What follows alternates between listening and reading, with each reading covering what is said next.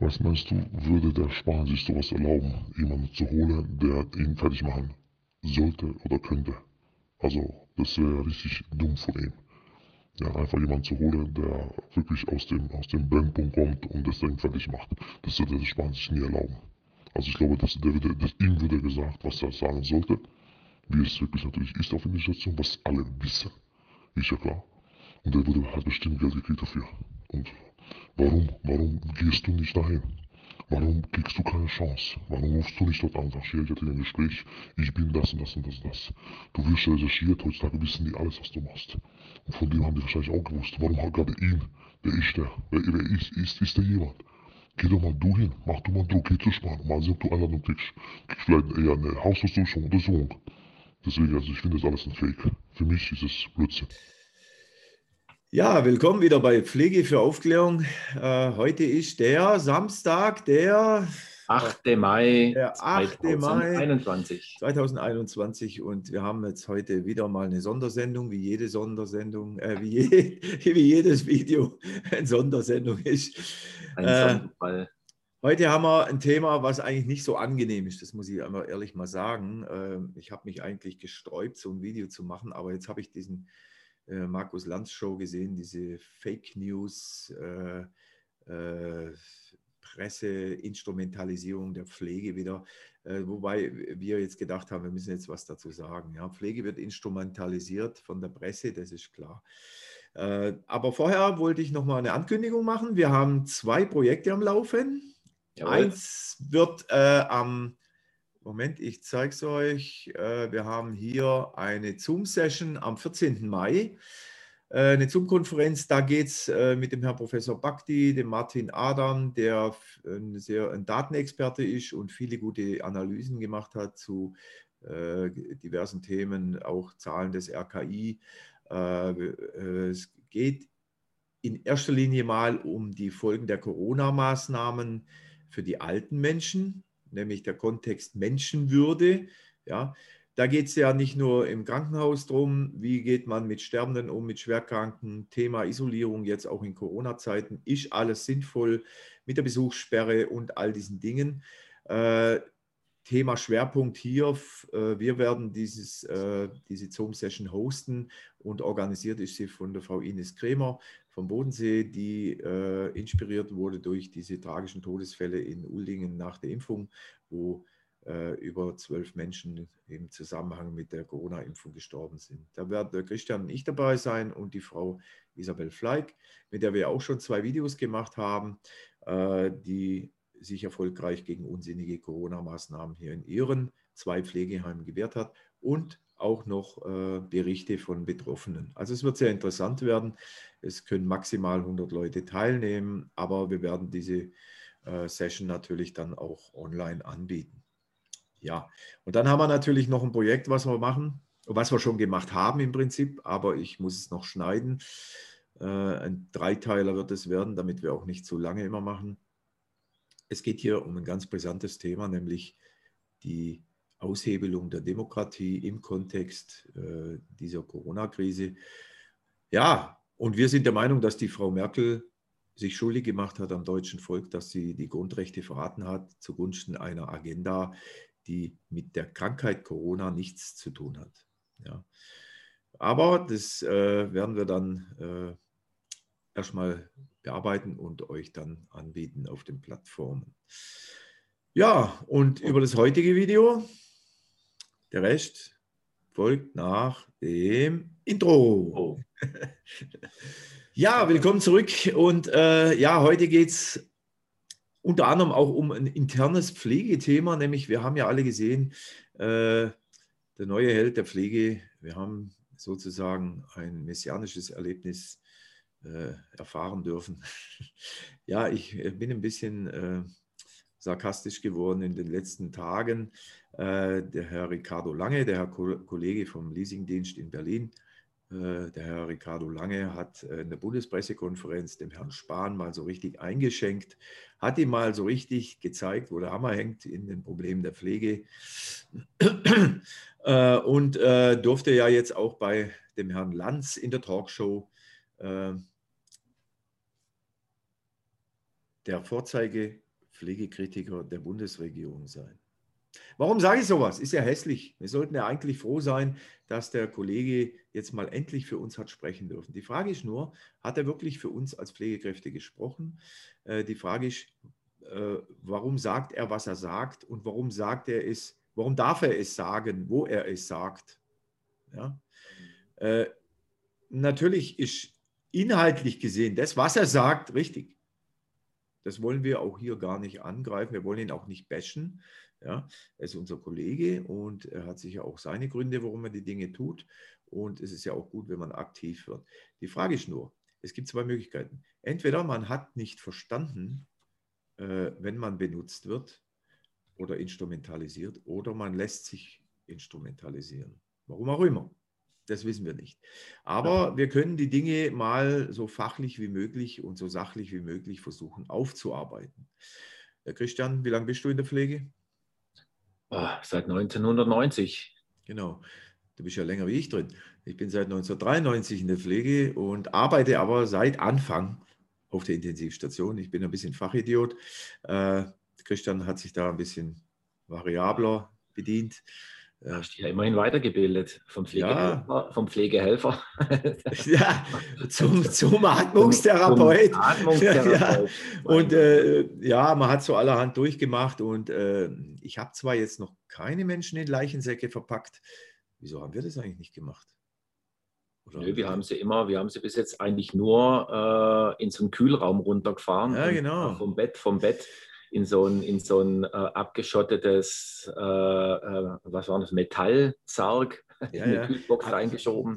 Aber mal davon abgesehen, wir haben ja schon viele Dinge erlebt. Also ich seit 30 Jahren fast auf der Intensivstation und jetzt in der Lungenfachklinik arbeite ich als Atmungstherapeut. Ich arbeite jeden Tag mit Corona, mit Covid-19 im schweren Verlauf, mit einer Maskenbeatmung oder intubiert, alles was dazugehört und natürlich auch noch die äh, langwierigen äh, Weaning-Prozesse, die Entwöhnungsprozesse von den schweren Verläufen der Covid-19-Krankheit, äh, die wir ja bekommen von allen umliegenden äh, Kliniken, die äh, da nicht mehr klarkommen, Patienten zu uns fahren und wir sie dann äh, übernehmen. Ja, Covid-19 ist eine ernstzunehmende Krankheit, natürlich, aber äh, was wir hier sehen und weswegen wir auch das Video machen, es ist einfach wieder ein Trauerspiel, wie diese Krankheit benutzt wird und wie auch Pflegekräfte wie der Herr Ricardo Langer benutzt werden für eine meiner Meinung nach inszenierte Show der Bundespressekonferenz. Christian, du warst doch schon mal, wo warst du? Bei Maybrit Illner. Genau. Und wie war das? Ja, wie war Erzähl das? Mal. Also, wenn ich jetzt äh, oder wenn man das ganze Revue passieren lässt, äh, auch da war das ein inszeniertes Schauspiel. Also man bekommt ja eine ganz klare Anleitung, ähm, wie man sich zu verhalten hat. Also ganz klare Fragen, Vorgaben.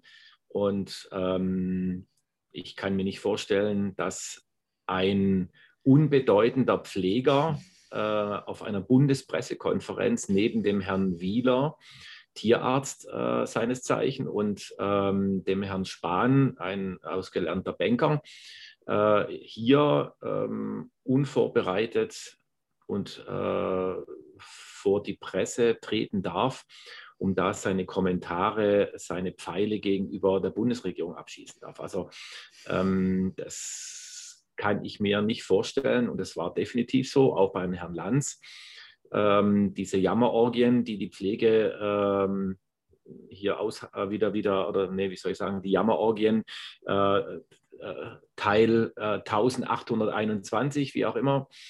Ähm, aber da, wenn ich wenn ich mich nochmal zurückerinnere mit Claudia Roth an einen Tisch, wie, wie sie äh, äh, hintenrum schon vorbereitet äh, war, um dagegen zu argumentieren. Ja, sicher. Da hat man gesehen, wie äh, die Medien, die Politik äh, sich, äh, sich die Situation zunutze macht, um, um ja, sage ich mal, besser dazustehen. und ja, so war es definitiv da auch. Das kann ich ja, mir nicht natürlich. vorstellen, dass einer irgendwo reingeht in, in, in, und hier in der Bundespressekonferenz und bei Markus Lanz ohne vorgefertigte Fragen und das, was man sagen darf, da einfach hingeht. Also das Ganze äh, stinkt bei mir äh, von, äh, bis zum Himmel. Also. Ja, das ist natürlich klar. Und äh, selbst wenn man, sagen wir mal, äh, jemand eine freie Leine gewährt, so äh, kann man doch mal auch nachher mal ein äh, bisschen analysieren an dem, was gesagt wurde. Wir wollen nicht den Kollegen angreifen. Nein, nein, das geht das, nicht. Das, das Problem ist ja auch in der Pflege, das Problem ist ja auch, dass viele Kollegen sich nicht genug politisch informieren. Ja, sie vertreten eine Linie, wo sie meinen, die Pflege zu vertreten.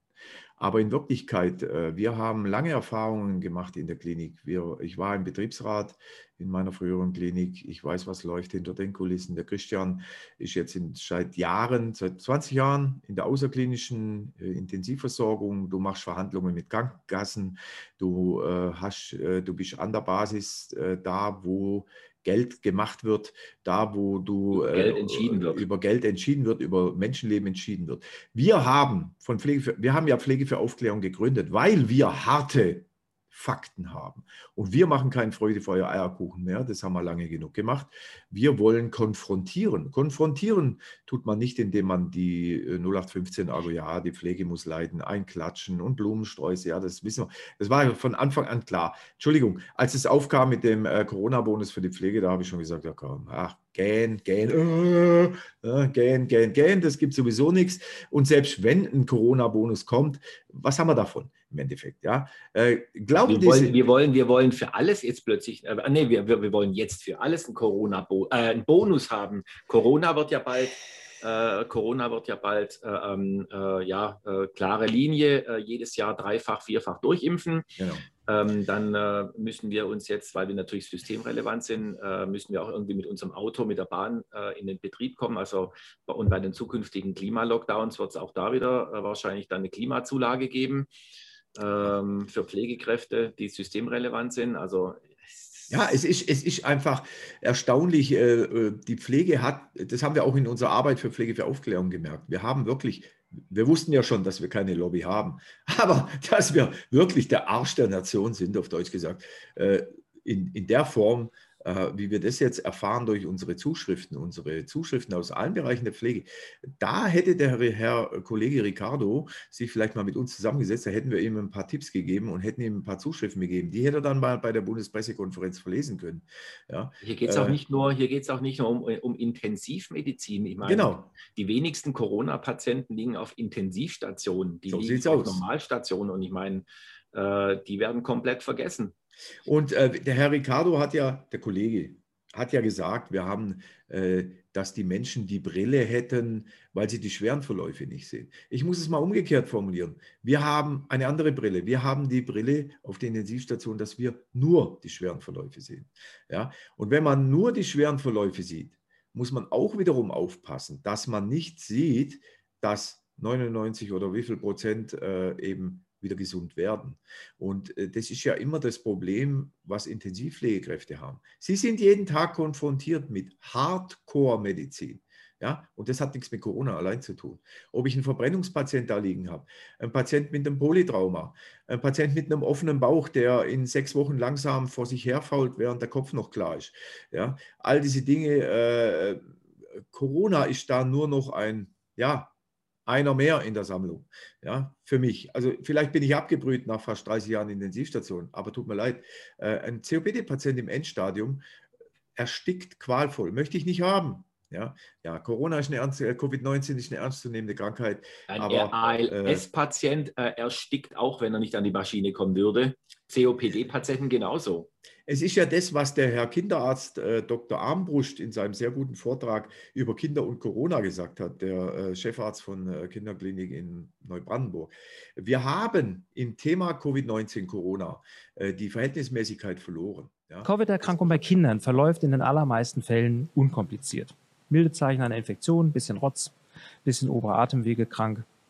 Es gibt schwerwiegende Verläufe, ja, die gibt es. Die negiere ich auch gar nicht. Das wäre ja, wäre ja Quatsch. Ähm, wir haben, zu den Zahlen komme ich gleich noch, insbesondere Probleme mit diesem PMIS, mit diesem Pediatric Multi-Inflammatory Syndrome. Das ist eine Erkrankung, die wir in der Grund, im Grundprinzip kennen als sogenanntes Kawasaki-Syndrom. Das ist eine Entzündung der Gefäße, macht die Kinder sehr, sehr krank, kann auch die Herzkranzgefäße, ich bin ja Kinderkardiologe, auch kaputt machen. Und zu Folgeschäden führen. Und das ist aber definiert zwischen zwei und fünf Jahren. Darüber gibt es kein Kawasaki. Punkt.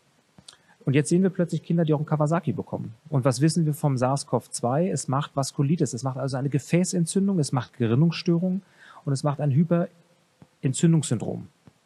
Das ist das, woran die Leute häufig auch sterben, am ARDS, also an dieser Lungenerkrankung, die ausgelöst wird durch diese Überentzündung. Dazu noch eine Gerinnungsstörung und dazu noch eine Gefäßentzündung. Da macht dann auch das beste Gefäß irgendwann dicke Backen und die Durchblutung stoppt und der Patient verstirbt letztendlich im Atemversagen, im respiratorischen Versagen. Also es gibt dieses Pediatric Multisystem Inflammatory Syndrome. Ähm, es ist selten. Aber wussten Sie eigentlich, dass weltweit 200.000 Kinder im Jahr an Tetanus sterben, an neugeborenen Tetanus? Dass 199.000 Kinder an so einem blöden Atemwegsvirus wie RS-Virus sterben? Ich glaube, wir müssen mal die Verhältnismäßigkeiten herkommen. Die Sterblichkeit an Grippeviren in meiner Klinik im Jahr 2020 lag um 100 Prozent höher als Corona. Hier in Neubrandenburg. Ich leite die drittgrößte Kinderklinik im Land, um 100 Prozent höher. Jetzt lassen Sie die 100 Prozent kurz sacken. Wusste keiner von Ihnen, ne? Ich sage Ihnen die effektiven Zahlen. 1 zu 0. Ich habe ein zwölfjähriges Mädchen verloren, ja. An einem Grippevirus in 2020. Aber kein Kind an Corona. Was sagen Ihnen jetzt die 100 Prozent? Ich möchte Sie sensibilisieren dafür, das, womit wir bombardiert werden jeden Tag. Und matchen Sie bitte mal die Prozentzahlen, die wir bekommen, mit den effektiven Zahlen, die dahinter stehen. Dann relativiert es sich. In einer Pandemiesituation über No-Covid oder Zero-Covid zu diskutieren, wer so etwas tut, hat einfach von Infektologie und von Pandemiesituationen absolut keine Ahnung, weil es schlichtweg nicht funktioniert. Die aktuellen Zahlen für die Kinder sind auch bekannt. Wir haben, ich habe heute noch mal reingeguckt beim RKI, seit März 2020 in Mecklenburg-Vorpommern positiv getestete Kinder 1978. Stand Webseite RKI heute 12.22 Uhr. Das entspricht einer Inzidenz, also einem Auftreten von knapp 1% der Kinder, die in unserem schönen Bundesland Mecklenburg-Vorpommern leben. 1% der Kinder sind positiv getestet in den letzten zwölf Monaten. Die Anzahl der in der Seenplatte, also unserem Landkreis, positiv getesteten Kinder beträgt heute 12.22 Uhr 300. Das sind umgerechnet 0,11 Prozent der Einwohner der mecklenburgischen Seenplatte. 0,11 Prozent. Wir haben äh, positiv getestete Kinder in Deutschland 265.000 bei knapp 18 Millionen Kindern, die wir haben. Wir haben ja immer die Frage, welche Kinder werden ins Krankenhaus aufgenommen? Und da haben wir ein Register von, der, äh, von den Kollegen der, ähm, der Infektologie. Und da haben wir im Registermoment drin 1010 Kinder. Das heißt, wir haben eine Hospitalisierungsquote, also eine Aufnahmequote ins Krankenhaus. Und das ist ja das, wo wir auch sehr fokussiert sind drauf, Stichwort äh, Belegung der Intensivbetten und so weiter, von 0,38 Prozent bei Kindern. Wir haben unter dem Aspekt Corona und Kinder und Tod haben wir drei Kinder in ganz Deutschland, die Corona getestet positiv waren. Die sind alle drei analysiert worden. Das eine Kind war ein äh, Kind in einer Palliativsituation. Das war also aufgrund seiner Grunderkrankung äh, eh nicht mehr überlebensfähig und war palliativ und war positiv getestet worden, ist also Corona-positiv, aber letztendlich an seinem Syndrom gestorben. Wir haben ein weiteres Kind, was äh, schwerste äh, Herzgrunderkrankung hatte. Das Kind ist an seiner Herzproblematik verstorben und ist parallel Covid, äh, positiv getestet. Wir haben ein einziges Kind, wo wir sagen, jawohl, da ist Covid wahrscheinlich der Auslöser gewesen, ähm, der dazu geführt hat. Das Kind hatte aber auch Vorerkrankungen. Also es war kein gesundes Kind. Weltweit gibt es auch Beschreibungen von Kindern, die an Covid sterben. Das ist gar keine Frage. Ähm, das will ich nicht kleinreden, aber wir müssen über eine Verhältnismäßigkeit reden. Ja, es gibt noch mehr Krankheiten und äh, es gibt diverse Dinge, die auch hier wieder vom Kollegen gesagt wurden. Die sind entweder 0815. Probleme, die wir seit Jahrzehnten kennen, ja, die aber in dieser Corona-Krise nichts Besonderes sind, sondern immer schon da waren und auch da bleiben werden. Und diese anderen Probleme, ja, äh, die wir jetzt gleich mal angucken wollen in dem Video. Wir wollen das Video mal seine, sein, sein Statement da bei Lanz ein bisschen hören und wollen einfach mal so ein bisschen kommentieren dazu. Äh, aus unserer Sicht der Intensivpflege, der Pflege allgemein. Aber wie du gesagt hast, Christian, es ist ja nicht nur ist ja nicht nur Intensivpflege. Also ja, was, ha kommt, ne? was haben uns für Zuschriften erreicht? Ja, die, Intensiv, die Intensivmedizin, ja? Intensivstation ist äh, in, der ganzen, in der ganzen Krise, äh, in der geplanten äh, Krise ähm, noch die, das, das Mindeste an, äh, an, äh, wo die Patienten liegen, Pflegeheime, Normalstationen, äh, zu Hause teilweise, die werden komplett vergessen. Man redet nur über die Belegung der Intensivstationen und über die, äh, die Intensivpatienten, aber über die Menschen, die auf Normalstationen, auf in Pflegeheime liegen, über die redet äh, so gut wie keiner. Da lädt man, müsste man auch eine Altenpflegekraft oder einer, der aus dem Pflegeheim kommt, ja, mal, mal noch zusätzlich einladen, weil ich glaube, auch da ähm, ist der Aufwand, da muss ich erstmal auf Normalstation, haben die keinen Monitor. Ich muss auf Normalstation erkennen können, wann verschlechtert sich so ein Patient. Er hat einen Monitor, wir haben Monitore auf Intensivstationen, aber auf Normalstationen erkennen, wann sich ein Patient verschlechtert. Das finde ich eine Herausforderung. Ja klar, und außerdem äh, haben uns ja auch Zuschriften erreicht von Pflegeheimen, wo die Altenpflegekräfte äh, äh, angewiesen sind, nicht vielleicht einmal in der Schicht in das Zimmer zu gehen, mhm. weil der Patient könnte ja ansteckend sein. Und äh, äh, leider sind das oft Zuschriften, die ich nicht veröffentlichen kann, weil wir ja hier, aber ich habe sie alle auf meinem PC, weil die halt anonymisiert sein wollen. Und das respektieren wir natürlich. Äh, wenn die alten Menschen in ihren Exkrementen in ihren Zimmern dahin vegetieren, weil die Pflegekräfte angewiesen sind, nicht so viel zu pflegen, ja, da muss man sich wunden bei ohnehin schwierigen Personalbedingungen in der Altenpflege diese Dinge noch durch unsinnige, ja, all diese Dinge, ja, die will ich gar nicht weiter ausführen. Äh, Sterbende werden geimpft. Da kommen wir nachher noch drauf. Ja, und äh, ja, jetzt wollen wir uns einfach mal anhören, was der Herr Ricardo so sagt, der Kollege. Und äh, nochmal betonen, es geht nicht um ihn. Nein, er, es geht. Ist, er ist in unseren Augen genau. instrumentalisiert worden ja. ähm, von der Bundesregierung, von der Presse, äh, nichts anderes. Das hat genau. mit ihm persönlich nichts zu tun, absolut null. Der, Herr, der Kollege ist ein Bild für das, was seit Jahren mit der Pflege gemacht wird. Und obwohl all das, was er gesagt hat, stimmt und fachlich, sachlich gesehen richtig, also fast alles, richtig ist, ja, äh, tut es mir irgendwo leid, dass er nicht auf das Wesentliche gekommen ist das Wesentliche, was er in dieser Chance wirklich hätte sagen können. Und dann wäre er von der Bundespressekonferenz rausgeflogen. Und dann wäre er viel glaubwürdiger gewesen, ja, wenn er äh, das gesagt hätte, was wirklich Druck macht. Ja. Aber gut, mal davon abgesehen. Jetzt gucken wir uns das mal an. Ja, jetzt wollen wir mal gucken.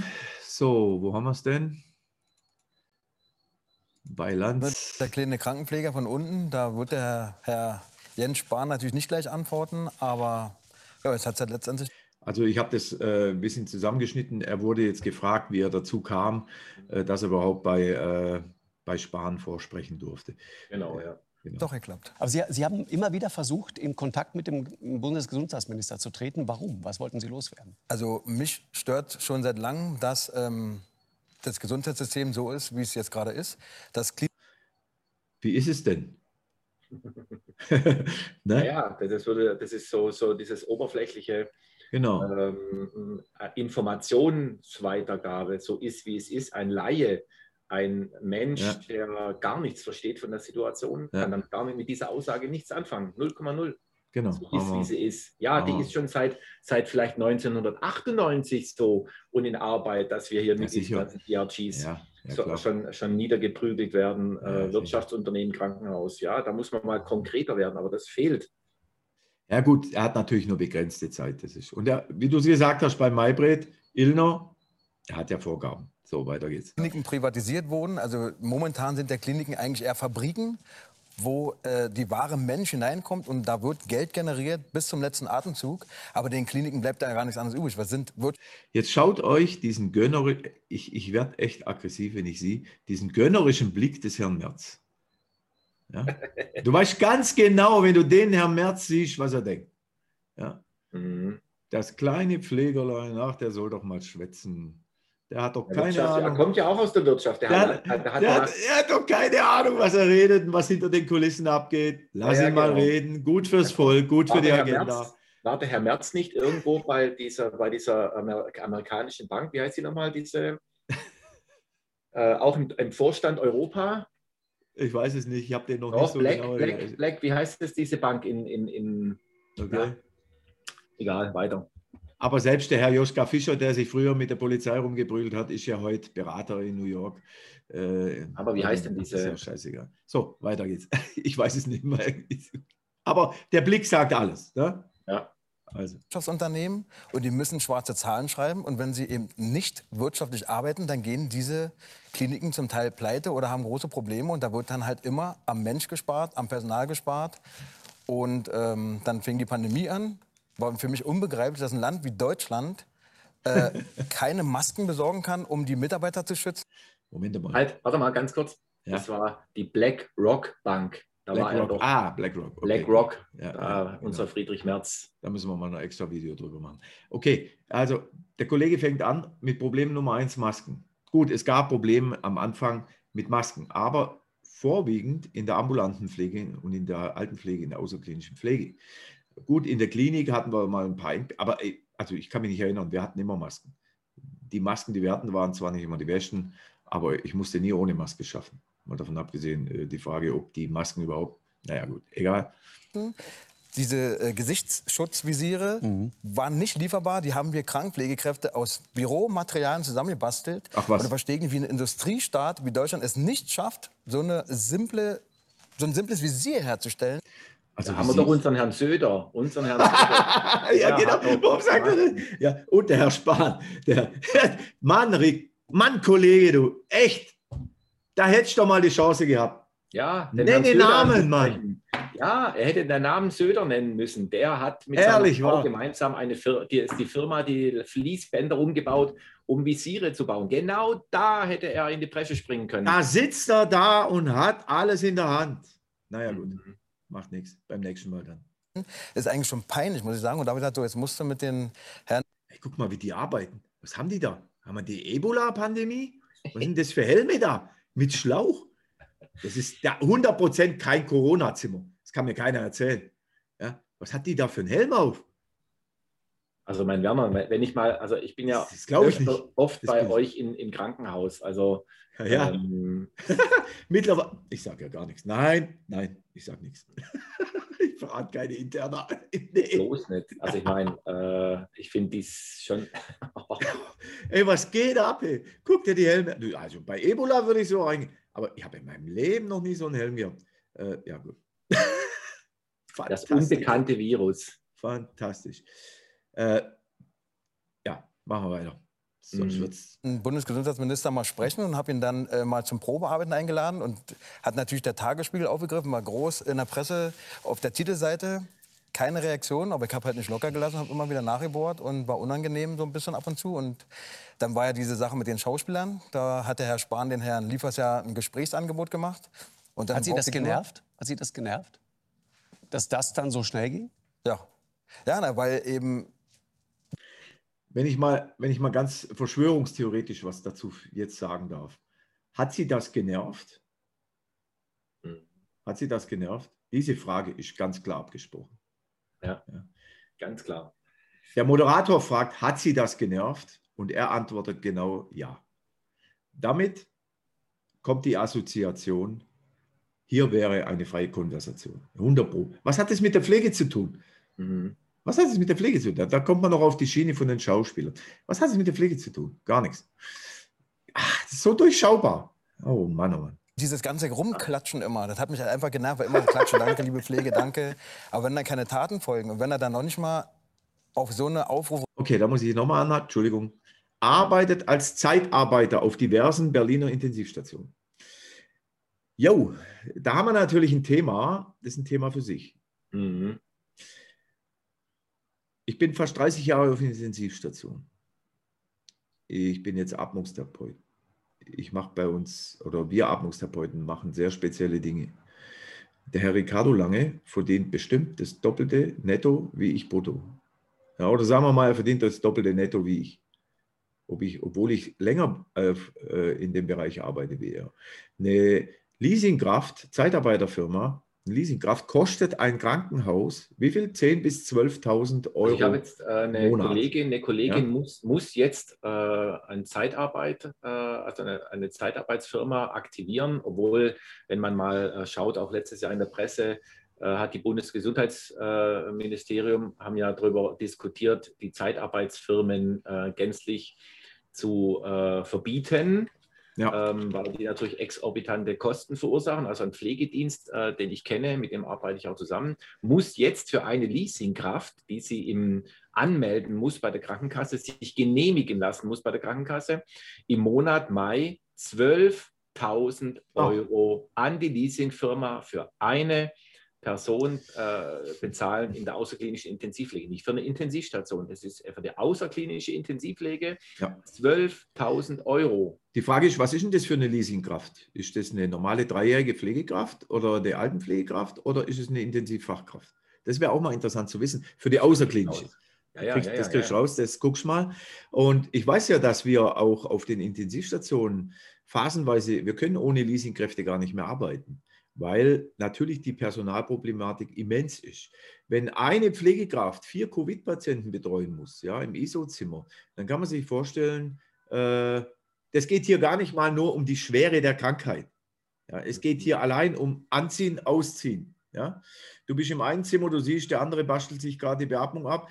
Scheiße, ausziehen, anziehen, sollst du eigentlich desinfizieren, bla bla bla, das kannst du vergessen. Kleider runterreißen, Kleider anziehen, schön reingehen, den Tubus wieder dran machen. Ja, das haben wir doch alles schon vor Corona gehabt. Ja? ja. Also in meinen besten Zeiten habe ich fünf Beatmungspatienten oder mehr versorgt. Ich hatte Nachtdienste, da waren wir zu zweit mit acht Beatmungen. Kollegen waren zwei Stunden beim Reanimieren. Ich hatte acht Beatmungen alleine und drei Dialysen. Ja, äh, zwar nur wenn, wenn man mal ganz Zeit, ehrlich, aber äh, das, das, das, zieht sich, das zieht sich ja, ja sage ich mal, wie ein roter Faden seit Jahrzehnten ja durch unseren Berufszweig. Natürlich. Es ist schon immer so. Äh, die Pflege, äh, wie er es ja auch, glaube ich, im Laufe des Videos nochmal sagt, ähm, opfert sich auf. Also ich mache kein, garantiert keine Ausbildung für einen Beruf, wo ich äh, mich als Opfer sehe. Das Problem der Pflege ist, dass die Pflege einfach zu sozial kompetent ist. Wir haben diesen, auch ein bisschen dieses Helfersyndrom. Ja? Wir meinen, wir müssten uns aufopfern. Das würde aber kein Experte in irgendeinem anderen Beruf so durchziehen. Ja, und wir haben natürlich, ja, das, das ist eigentlich ein gutes Zeichen einerseits. Wir sind sozial kompetent als Pflegekräfte, aber das wird natürlich schamlos von Jens Spahn und Konsorten äh, ausgenutzt. Ja, und äh, ja, lassen wir mal weiterreden. Auf jeden Fall, äh, man muss einfach sehen, der Vorzeigepflegekritiker der Bundespressekonferenz, der Kollege Ricardo Lange, verdient in der Leasingfirma mindestens doppelt so viel wie die normale Pflegekraft im Krankenhaus. Und? Also ich, gön, ich gönn's ihm, aber er ist eigentlich er, beziehungsweise Leasingfirma, da fragt man sich, warum ist er denn in die Leasingfirma gegangen? Er hätte ja auch im normalen Krankenhaus kämpfen können. Wir haben ja früher, wie lange, sechs Jahre zusammengearbeitet auf Intensivstation. Wir haben ganz schöne Kämpfe ausgedacht. Wir haben die Überlastungsanzeigen eingeführt bei uns. Mhm. Ja.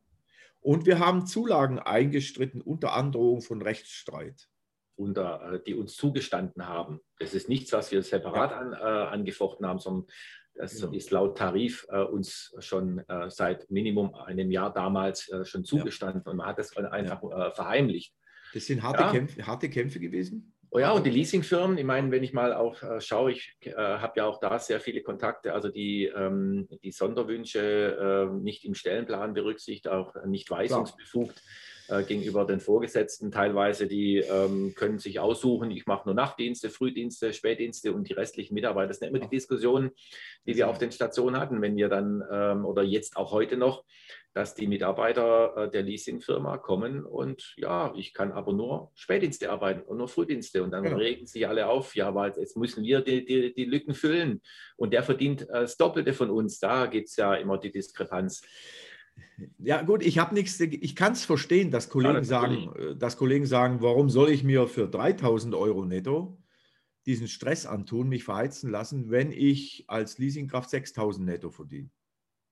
Mhm. Da gehe ich in die Leasingfirma, habe den gleichen Stress oder wie du sagst, eben ein paar Annehmlichkeiten und verdiene doppelt so viel. In der außerklinischen Intensivpflege wird äh, äh, versucht man zu verbieten, ja. mit dem Argument, der Mitarbeiter ist der, der dem Vorgesetzten äh, nicht weisungsbefugt. Und somit ist die, die außerklinische, also die Versorgung in der außerklinischen Intensivpflege nicht gesichert. Es geht ja darum, ist die Versorgung gesichert? Sie ist nicht gesichert durch solche Mitarbeiter. Es sei denn, man äh, erkämpft sich eine Sondergenehmigung, ähm, um den einzusetzen, aber das Geld muss man auch erstmal reinwirtschaften.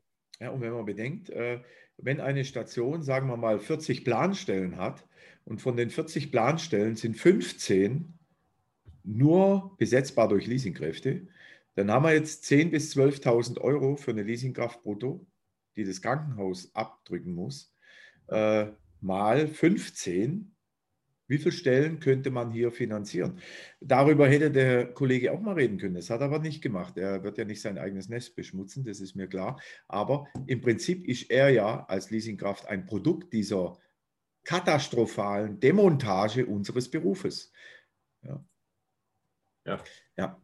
Das sind äh, schwierige Dinge. Wir machen ihm ja keinen Vorwurf dafür, dass er bei der Leasingfirma arbeitet. Aber es geht ja hier ums große Ganze. Äh, ja, wir wollen einfach aufzeigen, wie wir wieder einmal als Pflege instrumentalisiert wurden und werden, aber nicht Pflege für Aufklärung. So, jetzt machen wir weiter hier. Werbung reagiert. Ich habe ja auch E-Mails ihm geschrieben, da ging es ja zum Beispiel ums Impfen. Und ich oh. arbeite ja selber in einer Leiharbeitsfirma und uns hat man bürokratisch komplett vergessen. Es, nicht der Impfstoff war das Problem, sondern das Problem war, es war bürokratisch nicht möglich, einen Impftermin zu bekommen, weil da muss man so einen Code und so haben. Das ging einfach nicht. Mhm. Und hatte dann bei ihm angerufen im Büro, auf dem Anrufbeantworter gesprochen und um Rückruf gebeten, um Hilfe gebeten, weil meine Firma hat sich da seit Wochen eingesetzt, hat es nicht hingekriegt. Auch keine Antwort. Und ähm, ja, und kaum ist da so ein Schauspieler, der mal so ein bisschen aus der Reihe tanzt und dann wird sofort angerufen und Gesprächsbedarf und so. Ja, und dann habe ich im Tagesspiegel halt nochmal geschrieben, ähm, man muss halt nur okay. prominent sein und laut genug schreien, dann redet er mit einem und dann ja, hat er den. Glaubt der Kollege tatsächlich, dass der Herr Spahn mit ihm geredet hat, weil er laut genug war? Ist er so naiv? Mal ehrlich jetzt. Ja. Kann schon sein. Anscheinend schon, anscheinend schon, ja er weiß nicht, wie es in der Politik läuft. Nein, der Herr Spahn redet mit ihm, weil er die Narrative unterstützt. Genau, er ja. passt genau in das Beuteschema. Ja, ist doch klar. Er unterstützt die Narrative-Impfung, er unterstützt die Narrative-Maske, er unterstützt, kommt nachher noch, die Narrative, die Betten sind alle voll. Ja. ja? Äh, die Pflege jammert. genau. Er hat dieses Klischeebild des jammernden Pflegers der hart arbeiten muss an der Front und sieht Menschen in Leichensäcke. Ja. Weiter. Wie auch immer. Ja. einen Tag angerufen und hat gesagt, Herr Lange, willkommen bei der Bundespressekonferenz. So, äh, das muss man sagen, gerade in diesen Zeiten hat ein Bundesgesundheitsminister tatsächlich unfassbar viel zu tun. Ja. Unfassbar viel Aber ich verstehe Ihren Frust auf einer anderen ja, es ist der Herr. Äh, genau. Ebene, den, den verstehen wir tatsächlich. Und wir hören mal ganz kurz rein. Es waren ein paar Sätze, die Sie dort gesagt haben, aber die hatten es tatsächlich. Was könnte das für ein Schachzug dahinter stecken? Ähm, eine unbedeutende Pflegekraft äh, in eine Bundespressekonferenz einzuladen. Was für ein Schachzug könnte dahinter stecken? Äh, wahrscheinlich, weil dort, äh, weil, er dort, weil dort äh, die Person mehr gehört wird aber warum gleich Bundespressekonferenz? Warum nicht ein Interview oder sonst irgendwas? Warum gleich die Bundespressekonferenz? Interessant, gut, da müssen wir jetzt ein bisschen, jetzt hast du was angesprochen. Jetzt müssen wir das auch noch machen. Scheiße, ich habe keinen Bock, ey. Also gut, wir müssen es machen. Wir Ganz kurz, wir Wir machen es. Ja. Äh, ich schätze den Herrn Boris Reitschuster sehr, er ist ein guter Journalist und er macht super Arbeit aber auch er ist voll reingefallen. Ja. 8 zu 0 war die Schlagzeile auf reitschuster.de. 8 zu 0 gegen Spahn. Mhm. Und Wieler. Ja, äh, mhm.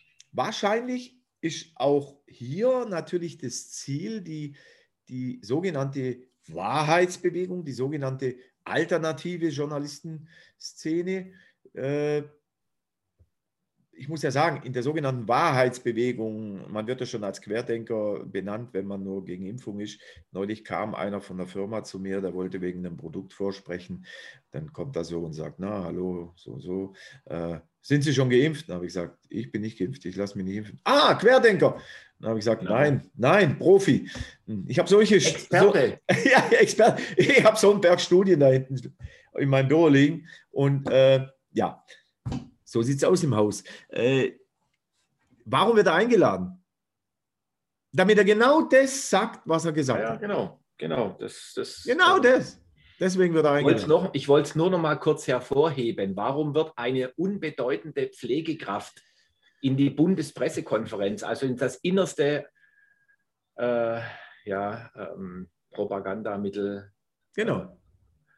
Äh, Regime, wie auch immer, eingeladen. Und, und, und dann gibt es publikumswirksame Fotos mit Maske mit Herrn Wieler und sie nehmen ihn in die Mitte. Die Psychologie, mhm. sie nehmen ihn in die Mitte. Er gehört dazu. Genau. Was projiziert es? Der kleine Pfleger. Wie, man projiziert. nimmt ernst. Man nimmt uns ja, mal ernst. Ja, und viele Kollegen, Ricardo Lange, er hat es ihnen gegeben. Ich habe viele so, so Reaktionen gesehen im Internet der Held und was weiß ich, der, Herd, der Held im Erdbeerfeld äh, und all diese Dinge. Leute, schaut doch genau hin. Wir werden instrumentalisiert. Kollege, auch du wurdest instrumentalisiert. Ein Instrument der Bundesregierung, ja. der Politik und der Medien. Man hat jetzt wieder ein Opfer gefunden. Wir müssen aufwachen. Wir brauchen niemanden. Das ist ja das, was Pflege für Aufklärung euch klar machen will. Wir sind jahrelang, ich sage jetzt nicht das Wort, das wäre unanständig, wir sind jahrelang verarscht worden. Was ist unser Motto? Pflege konfrontiert. Genau. Wo bleibt bitte hier die Konfrontation? Wenn ich eingeladen worden wäre, ich sage es ja ganz ehrlich, ich sage es jetzt hier mal, zur Bundespressekonferenz und man hätte mir gesagt, du darfst das und das sagen, so, was glaubst du, was ich mitgebracht hätte? Ich hätte die Zuschriften mitgebracht, die wir so kriegen. Ich hätte mal aus dem FF erzählt. Die hätte, die hätte der Herr Spahn vorlesen müssen. Die und hätte, der Herr Wieler. Die hätte ich, vorlesen. ich hätte mal aus dem FF erzählt, was wirklich in den Krankenhäusern abgeht. Ja, und dann wäre ich wahrscheinlich rausgeflogen bei der Bundespressekonferenz. Dann bin ich gespannt, was die Leute gesagt hätten. Aber egal. Das ist einfach ein Zeichen für unseren Zustand. deswegen mhm. machen wir auch das Video. Wir wollen ermahnen, wir wollen aufmerksam machen. Aufwachen, aufwecken. Genau. Ich in sich, bitteschön. Jeder, der nicht auf einer Intensivstation arbeitet, jeder, der nicht im privaten Umfeld davon betroffen ist, sieht die leichten Verläufe oder sieht vielleicht nur Menschen, die gar nicht an Covid erkranken. Ja, da hat er recht.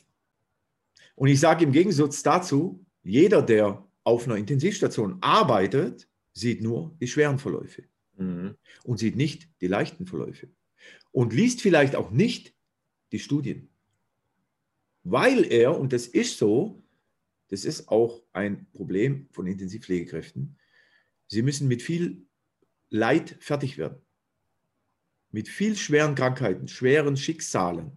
Mhm. Und jetzt kommt Covid-19 und die sind schwere Verläufe, sind schlimm. Und da muss man da auch noch mit fertig werden. Und da hat man auch keinen Bock mehr, Studien zu lesen nach Feierabend oder sonst irgendwas zu machen. Ja. Weiter geht's.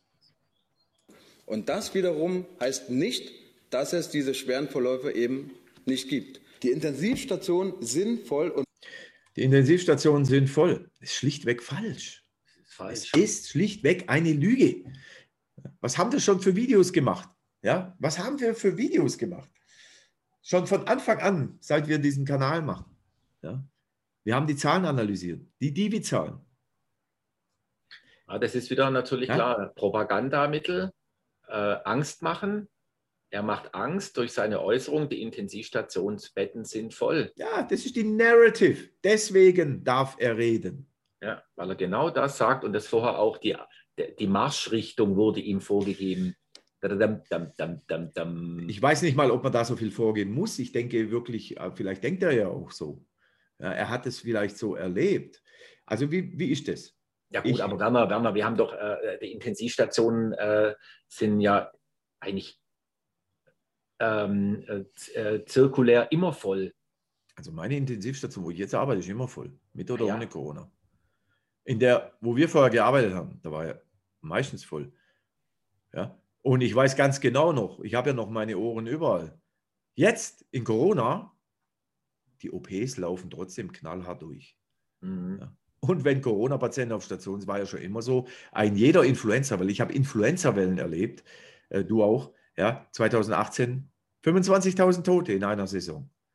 Die Station war wochenlang abgemeldet. In ganz Stuttgart hat es keine freien Betten gegeben. Mhm. Die mussten die Patienten nach Esslingen oder Ulm karren oder Ludwigsburg. Ja, die, die, Belegungs-, die Belegungszahlen ja? auf einer Intensivstation äh, ähm, kann man ja auch teilweise nachlesen, aber die, die, äh, man wägt natürlich ab, wen lässt man auf Intensivstation. Überlegt mal zu unserer Intensivstationzeiten, da gab es eine radikale Prostatektomie auf der Intensivstation heute. Ja, das war Normalstation verlegt. Ja, die mussten in den 90er Jahren, mussten die so eine Woche liegen, bis Stuhlgang hatten und bis alles gut lief.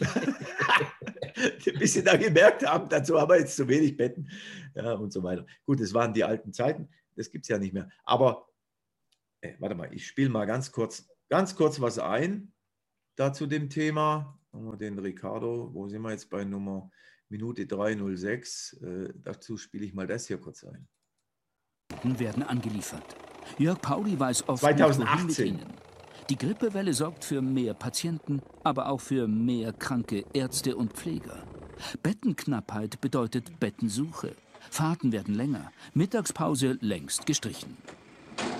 Ich sehe das fünf von 20 Krankenhäusern äh, Patienten aufnehmen können, wobei drei von denen auch gerade erst wieder sich aufnahmebereit erklärt haben. Wie kann es sein, dass eine Grippewelle unser Gesundheitssystem lahmlegt? Letzte Woche in Augsburg war es so schlimm, dass alle bereits angesetzten Operationen abgesagt wurden. Auch Tumorpatienten, um Notfälle wie Lungenentzündung oder Herzinfarkt überhaupt noch versorgen zu können. Denn es gab einen Krankheitsstand von 342 krank gemeldeten Mitarbeitern im ärztlichen wie im pflegerischen Bereich.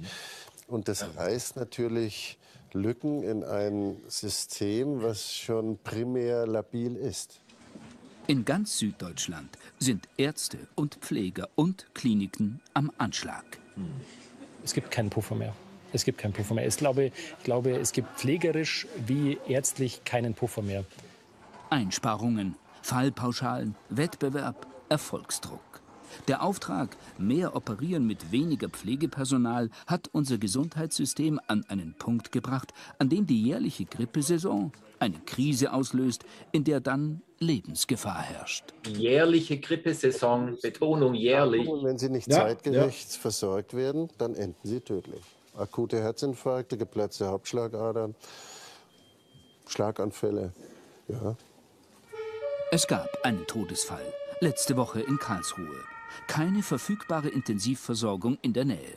Nach einer langen Fahrt verstarb der Patient. Horror für alle. Die Bettenlage ändert sich jede Minute. Ja. Sollte jetzt noch ein Koma-Patient oder ein schwerer Unfall reinkommen? Perlach hat offen. Der Rest ist, also, ja, die sind alle mindestens noch zweieinhalb Stunden abgemeldet. Ich kann immer weniger Kliniken anfahren. Ja, habe ich erlebt. Und Patienten brauchen immer längere Fahrtwege. Ähm, Leitstellendisponenten müssen sich die Finger wund telefonieren. Wenn gar nichts mehr geht, wird der Notfall irgendwo hingebracht. Eine Klinik gezwungen, ihn aufzunehmen. Zwangszuweisung heißt das. Anästhesist Peter Hoffmann weiß, wie das ist, wenn man sich als Klinik abgemeldet hat und dennoch gezwungen wird. Das war einer der seltenen Momente, wo ich auch einen Moment der Panik niederkämpfen musste, weil ich wusste, jetzt kommt ein Notarzt mit einem schwer verletzten Kind und ich hatte keine Idee, ob wir das Kind adäquat versorgen können. Weil wir wussten, alle Chirurgen stehen am OP-Tisch und operieren jetzt. Wir können keinen Notfall versorgen. Ich habe dann schon so im Kopf Szenarien durchgespielt, wie ich Chirurgen, die am OP-Tisch eigentlich operieren, zwinge, runterzukommen in den Schockraum und dieses Kind zu behandeln. Ja, das war dann zum Glück nicht so schlimm. Das war aber reines Glück. Und das dass eine angemessene medizinische Versorgung darauf basiert, dass man Glück hat, wenn es darauf ankommt. Das ist nicht mein Verständnis von Medizin. Das muss immer gehen. Notfallversorgung ist ein Grundrecht. Wie kann es sein, dass sicherheitsrelevante Infrastrukturen nicht mehr gegeben sind? Verantwortlich will niemand sein. Die Betroffenen können nicht einmal streiken. Denn die ganze Klinik befindet sich im Notfallmodus. Es ist so zugespitzt. Ähm, äh, auf Station, also dass sie Menschen äh, als das Auszubildende alleine Patienten, 25 Patienten betreuen, dass Menschen auf dem Gang liegen, dass viel zu dass wenig. Wer überhaupt was reden darf, weil äh, aufgrund, wenn ich den Verdi lese, aufrecht. Äh, hätten die schon längst irgendwie das Thema beheben müssen, Wirklich, das Problem. In so einer zugespitzten Art und Weise haben mir das Pflegekräfte noch nie berichtet. Wenn man immer wieder Dienste hat, wo eine äh, Pflegekraft 22 oder 24 Patienten betreut. Das ist natürlich dann sehr schwierig, das ist körperlich anstrengend, das ist psychisch anstrengend und dann eben weiß, na, also da ist heute was schiefgelaufen oder da ist heute was schiefgelaufen und wenn nur eine Schwester mehr auf Station gegangen, äh, gewesen wäre, hätte das anders laufen können. Ja, ich meine, ich habe solche, wir haben solche äh, Grippewellen erlebt mhm. und natürlich ist Covid-19 keine Grippe, das muss man auch klar sagen. Äh, und äh, es gab während der ganzen Corona-Zeit keine Situation, wo so etwas eben groß, großflächig passiert ist. Also wenn man die Divi-Zahlen studiert, es gab ja vor Corona keine so genaue Erfassung der Intensivbelegungszahlen. Leider. Ja. ja.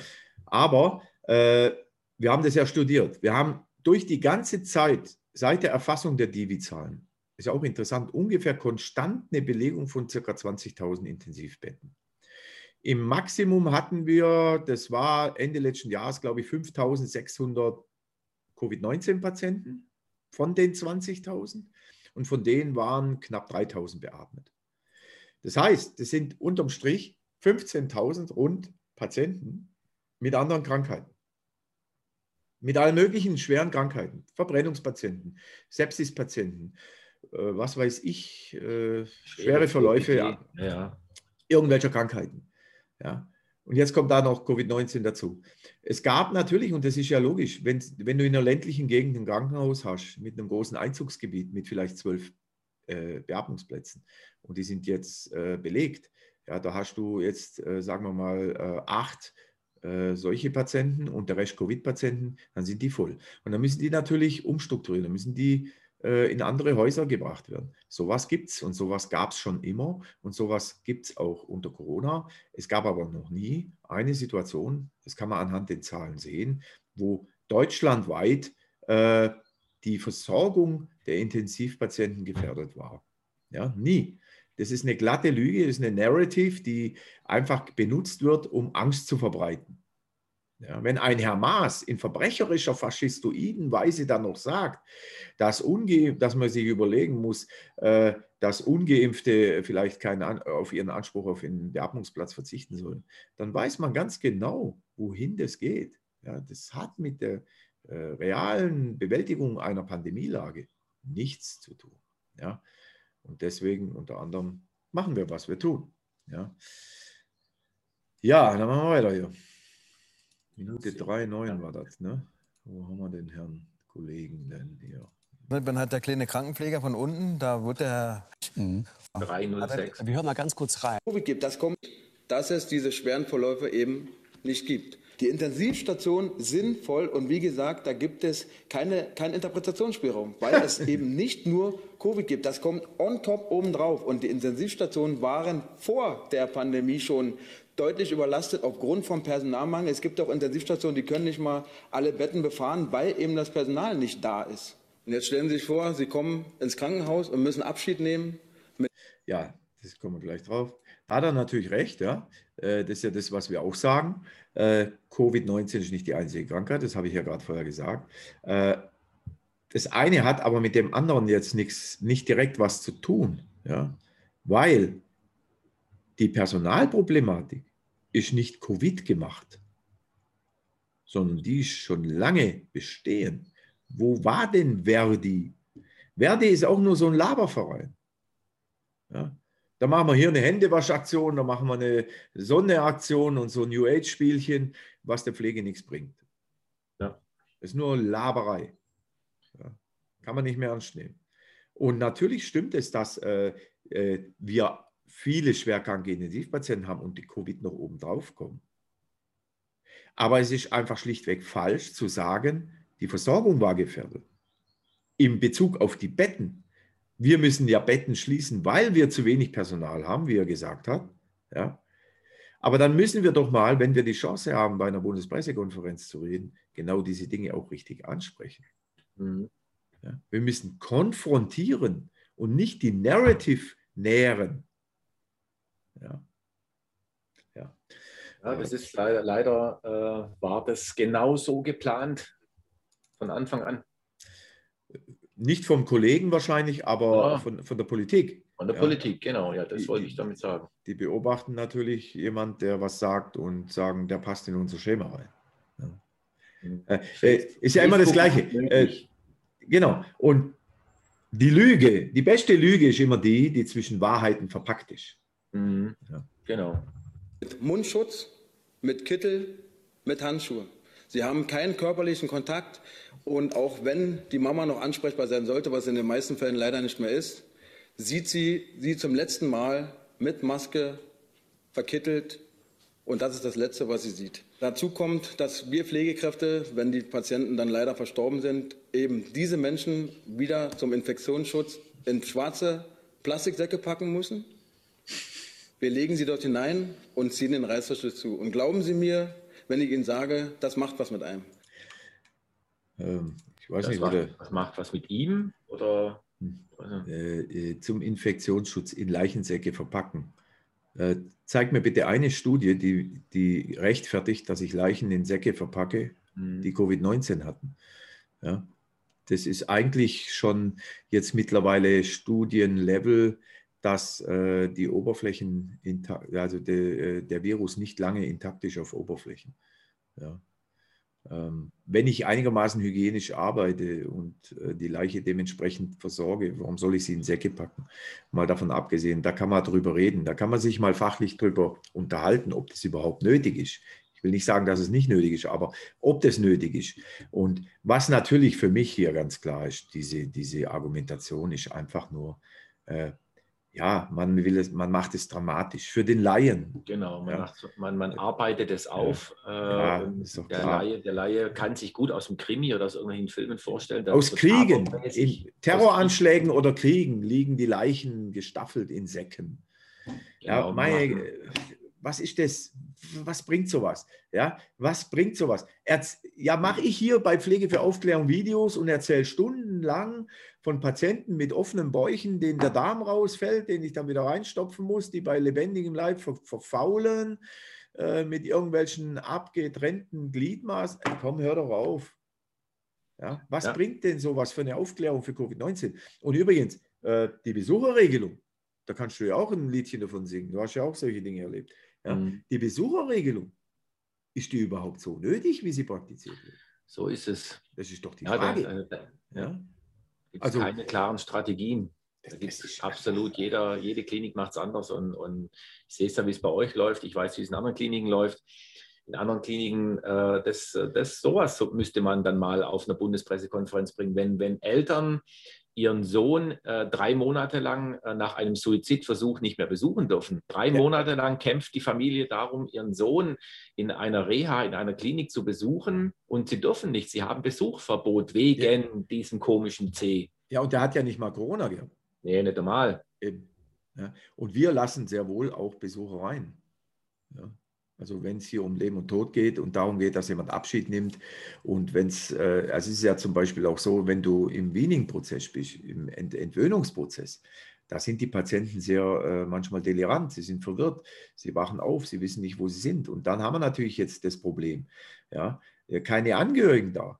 Ja, dann mhm. sollst du äh, logopädisches Training machen. Du musst die Leute dazu kriegen. Sie haben eine massive Polyneuropathie durch die lange äh, äh schwere Verläufe der Krankheit. Aber das gibt es nicht nur bei Covid-19, sondern bei äh, vielen Langzeitverläufen von Beatmungen. Die können den Arm nicht mal zum Mund führen und essen. Das heißt, du musst mit denen Essenstraining machen, logopädisches Training, bevor du sie die Kanüle rausziehen kannst. Das sind sehr aufwendige Dinge.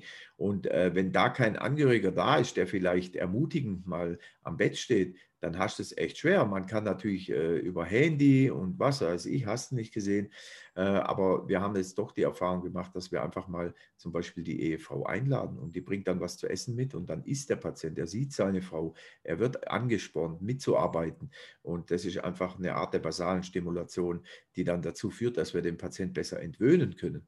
Und da werden sehr wohl, äh, da kann man sehr wohl äh, mehr machen, als man tut. Ja, diese, dieser Hype, diese Angstmache, das verstehe ich ja noch am Anfang. Da waren wir alle verunsichert. Ja, wie, wie, wie gehen wir an die Patienten ran? Wie ist die Ansteckungsgefahr? Da habe ich auch, war ich auch verunsichert. Aber ich habe jetzt zum Beispiel in der ganzen Pandemiephase nur einmal einen Test gemacht. Wir testen bei uns nicht das Personal, weil es äh, keinen Sinn macht, asymptomatisch zu testen. Und wir hatten keinen Corona-Ausbruch unter dem Personal. Ja, also man muss einfach die Verhältnismäßigkeit mal sehen, dieser Maßnahmen. Ja. Was macht das mit einem? Oh. Naja, Sie müssen sich vorstellen, man, das Problem ist ja immer, dass die Patienten liegen ja wochenlang. Ne? Also viele denken, da kommt ein Covid-Kranker, der liegt dann zwei, drei Tage, eine Woche, aber die liegen ja ewig da. Ja, und das eben kommt dann dazu, dass die Familie die Patienten eben nicht besuchen darf. Also übernehmen wir ja quasi die Vermittlung. Also wir telefonieren mit den Kindern, mit den Eltern und man betreut den Patienten ja wochenlang, kämpft ums Leben dieser Patienten, die ja wirklich teilweise wirklich sehr schwer krank sind.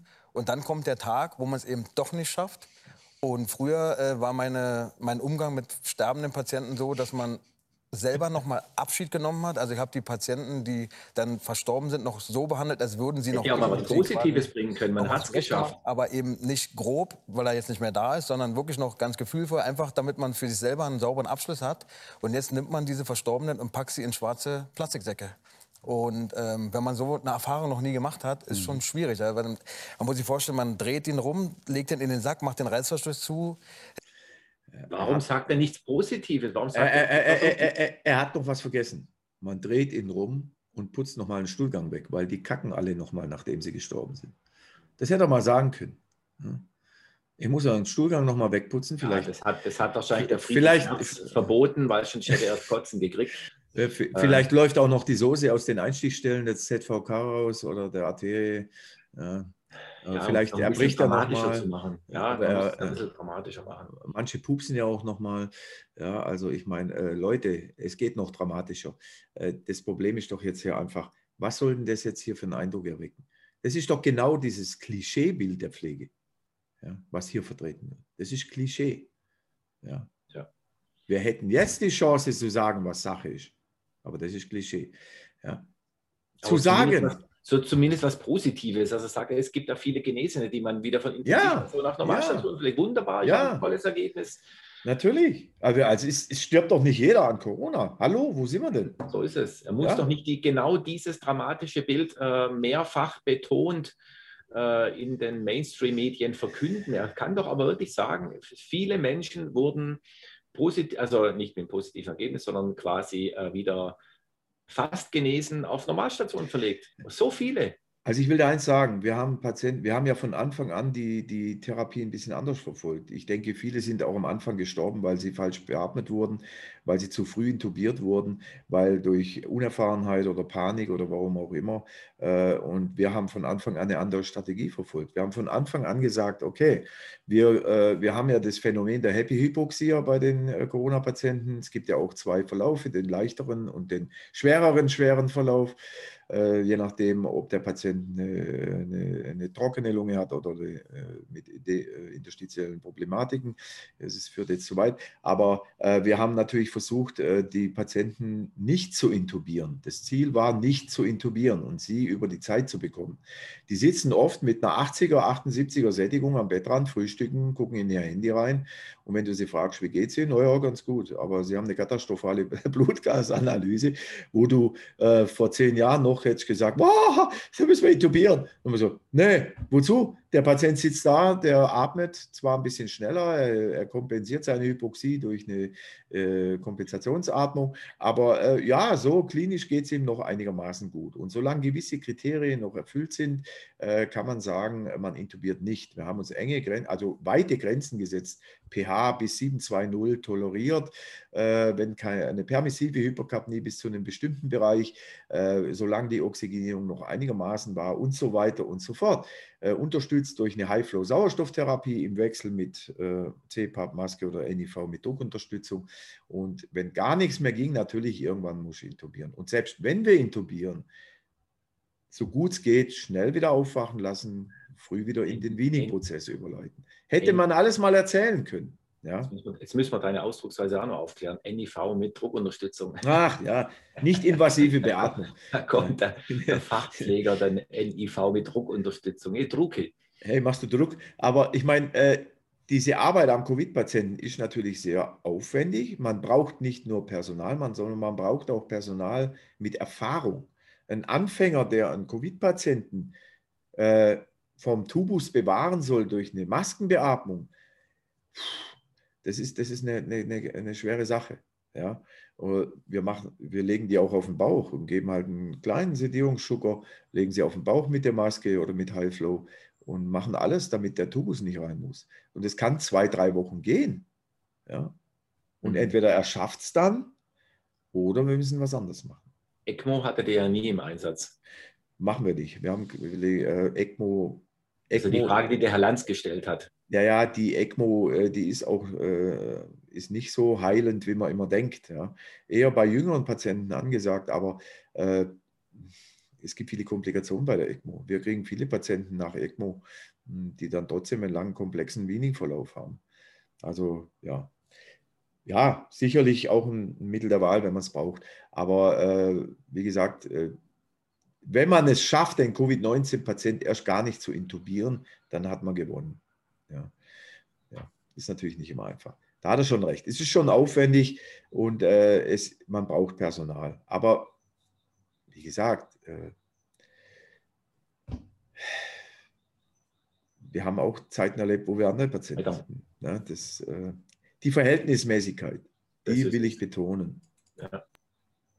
Es ist irgendwie so, so unwürdig. Also das mhm. fühlt sich Verstehe, halt nicht so ja. ethisch an. Ne, wir machen ja auch sonst Fenster auf und so, also diese ganzen Dinge, dieser Aberglaube, der dahinter steckt. Der Aberglaube, Fenster auf. Damit die Seele entschwinden kann. Echt? Deswegen habe ich noch nie das Fenster aufgemacht. Nee, ich auch nicht. Also äh, vor allem auf der Intensivstation komme ich nicht auf die Idee, mein Fenster aufzumachen. Also ich mache das Fenster auf, weil der Patient noch kackt nach dem Sterben und dann stinkt es. Und dann habe ich mal frische Luft reinlassen. Entschuldigung, dass ich hier so rede. Also ich rede einfach mal so, wie es ist. Ne? Mhm. Außerdem machen wir das Fenster auf im Covid-Zimmer. Wir lüften regelmäßig. Ja. Als euch die Bundesregierung vorgegeben hat. Nein, weil es ja auch Sinn macht, mal frische, Luft, man mal frische Luft reinlassen kann und äh, auch wegen der Aerosolproblematik. Mhm. Ja, also wir machen das Fenster auf. Ich weiß nicht, wie. Vielleicht hat er keine Fenster, es gibt ja so. Klar, das kann natürlich passieren. Ja, es gibt Intensivstationen ohne Fenster, ja. ja. Die Armen. Ja, und das fällt ja dann alles weg. Und damit kann man dann eben nicht so gut mehr damit umgehen wie vor der Pandemie. Und wenn man dann noch Zuschriften bekommt, man hätte den falschen Job, habe dann mich da dazu medial geäußert, dass mich das emotional mitnimmt. Da wurde mir mitgeteilt, ich hätte den falschen Job, weil ein Müllmann, der Müll nicht in Säcke packen kann, hat eben den falschen Beruf. Und das ist dann nochmal on top oben drauf, wo man denkt, was mit der Gesellschaft. Was, der Müllmann, den Müll Was, der Müllmann? Ich glaube, da hat er was verwechselt. Ich glaube, äh, die Pflegekraft äh, den, den, den Patienten in den Müll packen kann. Also, äh, ne, er hat die Zuschrift gekriegt oder irgendwas. Ach, die Zuschrift. Ah, gut. Naja. Aber das ist ja klar, wenn du in Facebook unterwegs bist, alle möglichen Irren schreiben. Ja?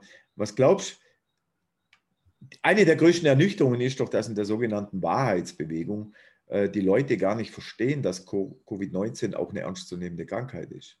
Ja? Mhm. Und das ist leider auch so. Wir arbeiten ja auch daran, den Menschen zu verstehen, zu geben, dass Covid-19 ernst zu nehmen ist.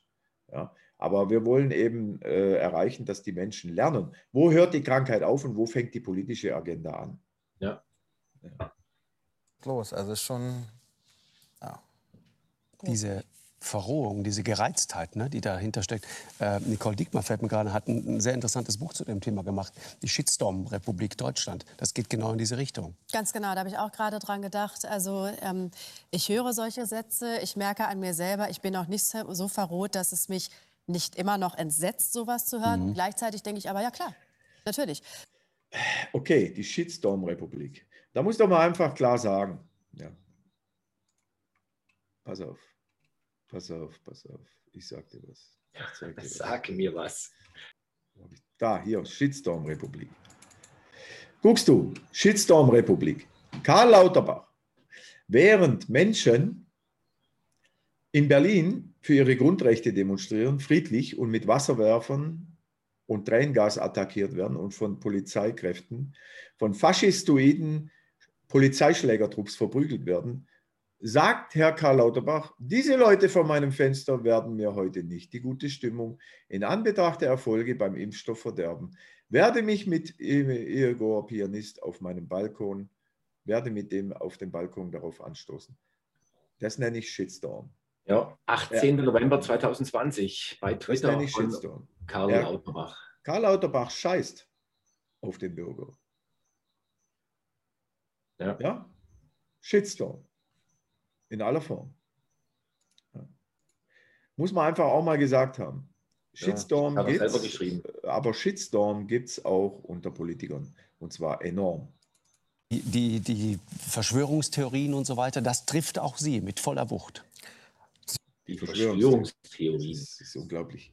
Wie Allein, hier dass er, dass er gegen, gegenüber ihm äh, dieses Wort in den Mund nimmt, finde ich schon mal eine Dreistigkeit. Ja, auch das ist doch Teil Ah, Teil des, der, der, der inszenierten Agenda, wir, die genau. wir hier. Und schon hat man, und schon hat man ja. wieder, wieder jemanden in der Ecke gedrängt und schon wieder ist das Wort gefallen, ja. der Verschwörungstheoretiker. Ja, wieder instrumentalisiert. Mhm. Nächste Narrative. Also, wenn wir nach dem gehen, was Herr Lanz hier sagt, sind wir ja hier die größten Verschwörungstheoretiker. Ja. ja die Verschwörungstheoretiker von der Basis. Also, äh, Entschuldigung, wir können ja mal ein Video darüber machen, wie viele Verschwörungstheorien bis jetzt wahr geworden sind. Äh, mhm. Aber das ist ein anderes Thema. Ja, und wieder wird die Pflege instrumentalisiert. Was hat es jetzt mit dem Kollegen zu tun? Soll er sich jetzt äußern zu Verschwörungstheorien? Was sagt ja, er? Er wird dazu fast genötigt. Genau. Sieht man jetzt zum Beispiel bei der Bundespressekonferenz, habe ich mich ja kritisch geäußert. Ähm, da wurde natürlich auch gleich von verschiedenen Gruppierungen ein Video draus gemacht, was so ein bisschen in die andere Ecke drängt. Aber ja, dem gebe ich gar keinen Spielraum. Aber was heißt die andere mich, also, Ecke? Was, was heißt andere Ecke? Da habe ich gar ja, das sagt er ja jetzt, glaube ich. Jetzt kommt er, glaube ich, drauf. Na, na, zum Beispiel, ich habe gesagt, und es ist, und dazu stehe ich auch, dass die Intensivstationen vor Corona schon voll waren. Also die Leute denken... Sozusagen als Beleg dafür, dass alles gar nicht so schlimm ist, weil genau. eigentlich waren die Intensivstationen genau. ja schon voll. Aber Verstehe. die haben halt nicht okay. verstanden, dass die Intensivstationen schon vorher voll waren, weil es gibt ja nicht nur Covid-Erkranke. Es gibt ja Schlaganfälle, Verkehrsunfälle, Suizid, äh, Suizidversuche. Ja, was heißt denn voll? Ich bin ja froh, dass die Intensivstationen nicht kontinuierlich voll sind. Es gibt ja viele freie Betten noch in Deutschland. Ja, sie sind saisonbedingt voll und dann wieder etwas weniger voll. Ja. Voll im Sinne von, da geht nichts mehr, waren die nie. Aber wir haben ja das Filmchen vorher gesehen, Influenza 2018. Mhm. Oh ja. Ja. Jetzt kommt noch diese Pandemie dazu. Und wenn man eine Intensivstation hat, sagen wir mal 30 Betten, die sind regulär mit 27 Patienten belegt. Jetzt kommen zum Beispiel 10 Covid-Patienten auf die Intensivstation mhm. zu, sind drei Betten verfügbar und der Rest muss woanders hin. Und das ist genau das Problem dieser Pandemie, dass diese mhm. Patienten, die kein Covid haben, mhm. in andere Bereiche verlegt werden. Ja klar, das hatten wir aber doch vorher schon. Haben wir ja gesehen vorhin im Film. Und äh, man muss einfach auch klar sagen, und das hätte der Herr Kollege auch sagen müssen, aber wahrscheinlich weiß er das gar nicht, weil er sich einfach nicht tief genug mit der Materie befasst. Warum haben manche Schwerpunkthäuser ein Problem mit Covid-Patienten? Und warum müssen sie andersweitige Intensivpatienten verlegen? Hier, Kohle. Ja, es gibt eigentlich, wenn man das so sieht, keine Covid-Schwerpunkt-Intensivstationen. Eigentlich nicht.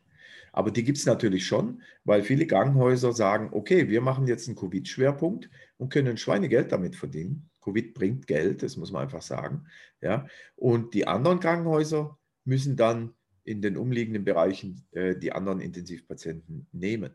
Ja, aber auch, das stimmt auch nicht ganz. Wenn man mal guckt in Berlin, ich habe die genauen Zahlen jetzt aktuell nicht im Kopf, aber ich habe es ja immer wieder angeguckt. In Berlin gibt es ungefähr, ich weiß es nicht ganz, 12 oder 1300 Intensivbetten.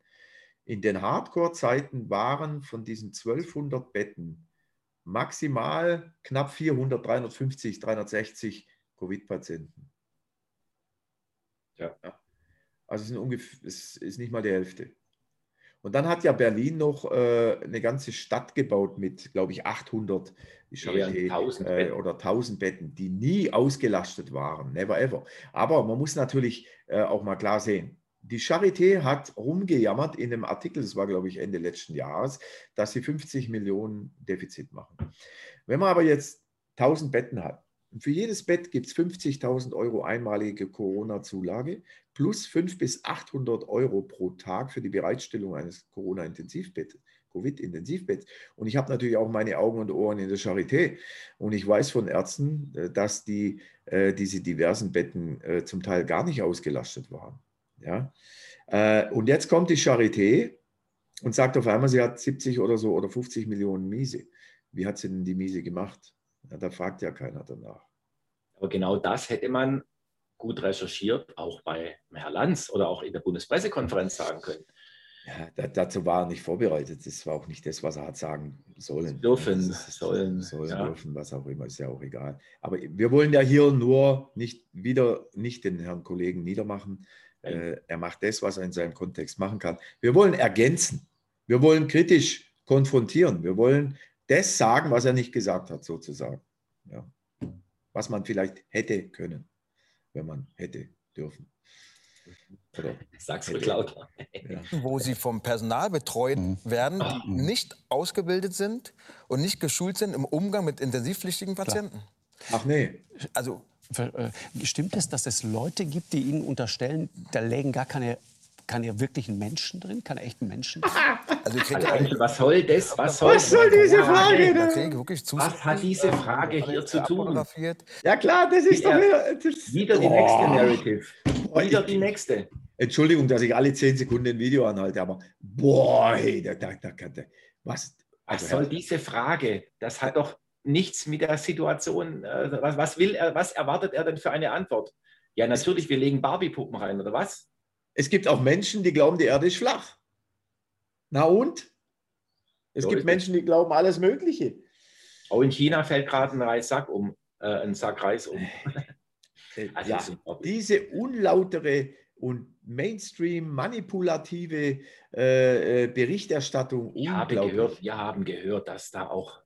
Äh, äh nun, nun ist doch der Kollege Ricardo ein gestandener Mann.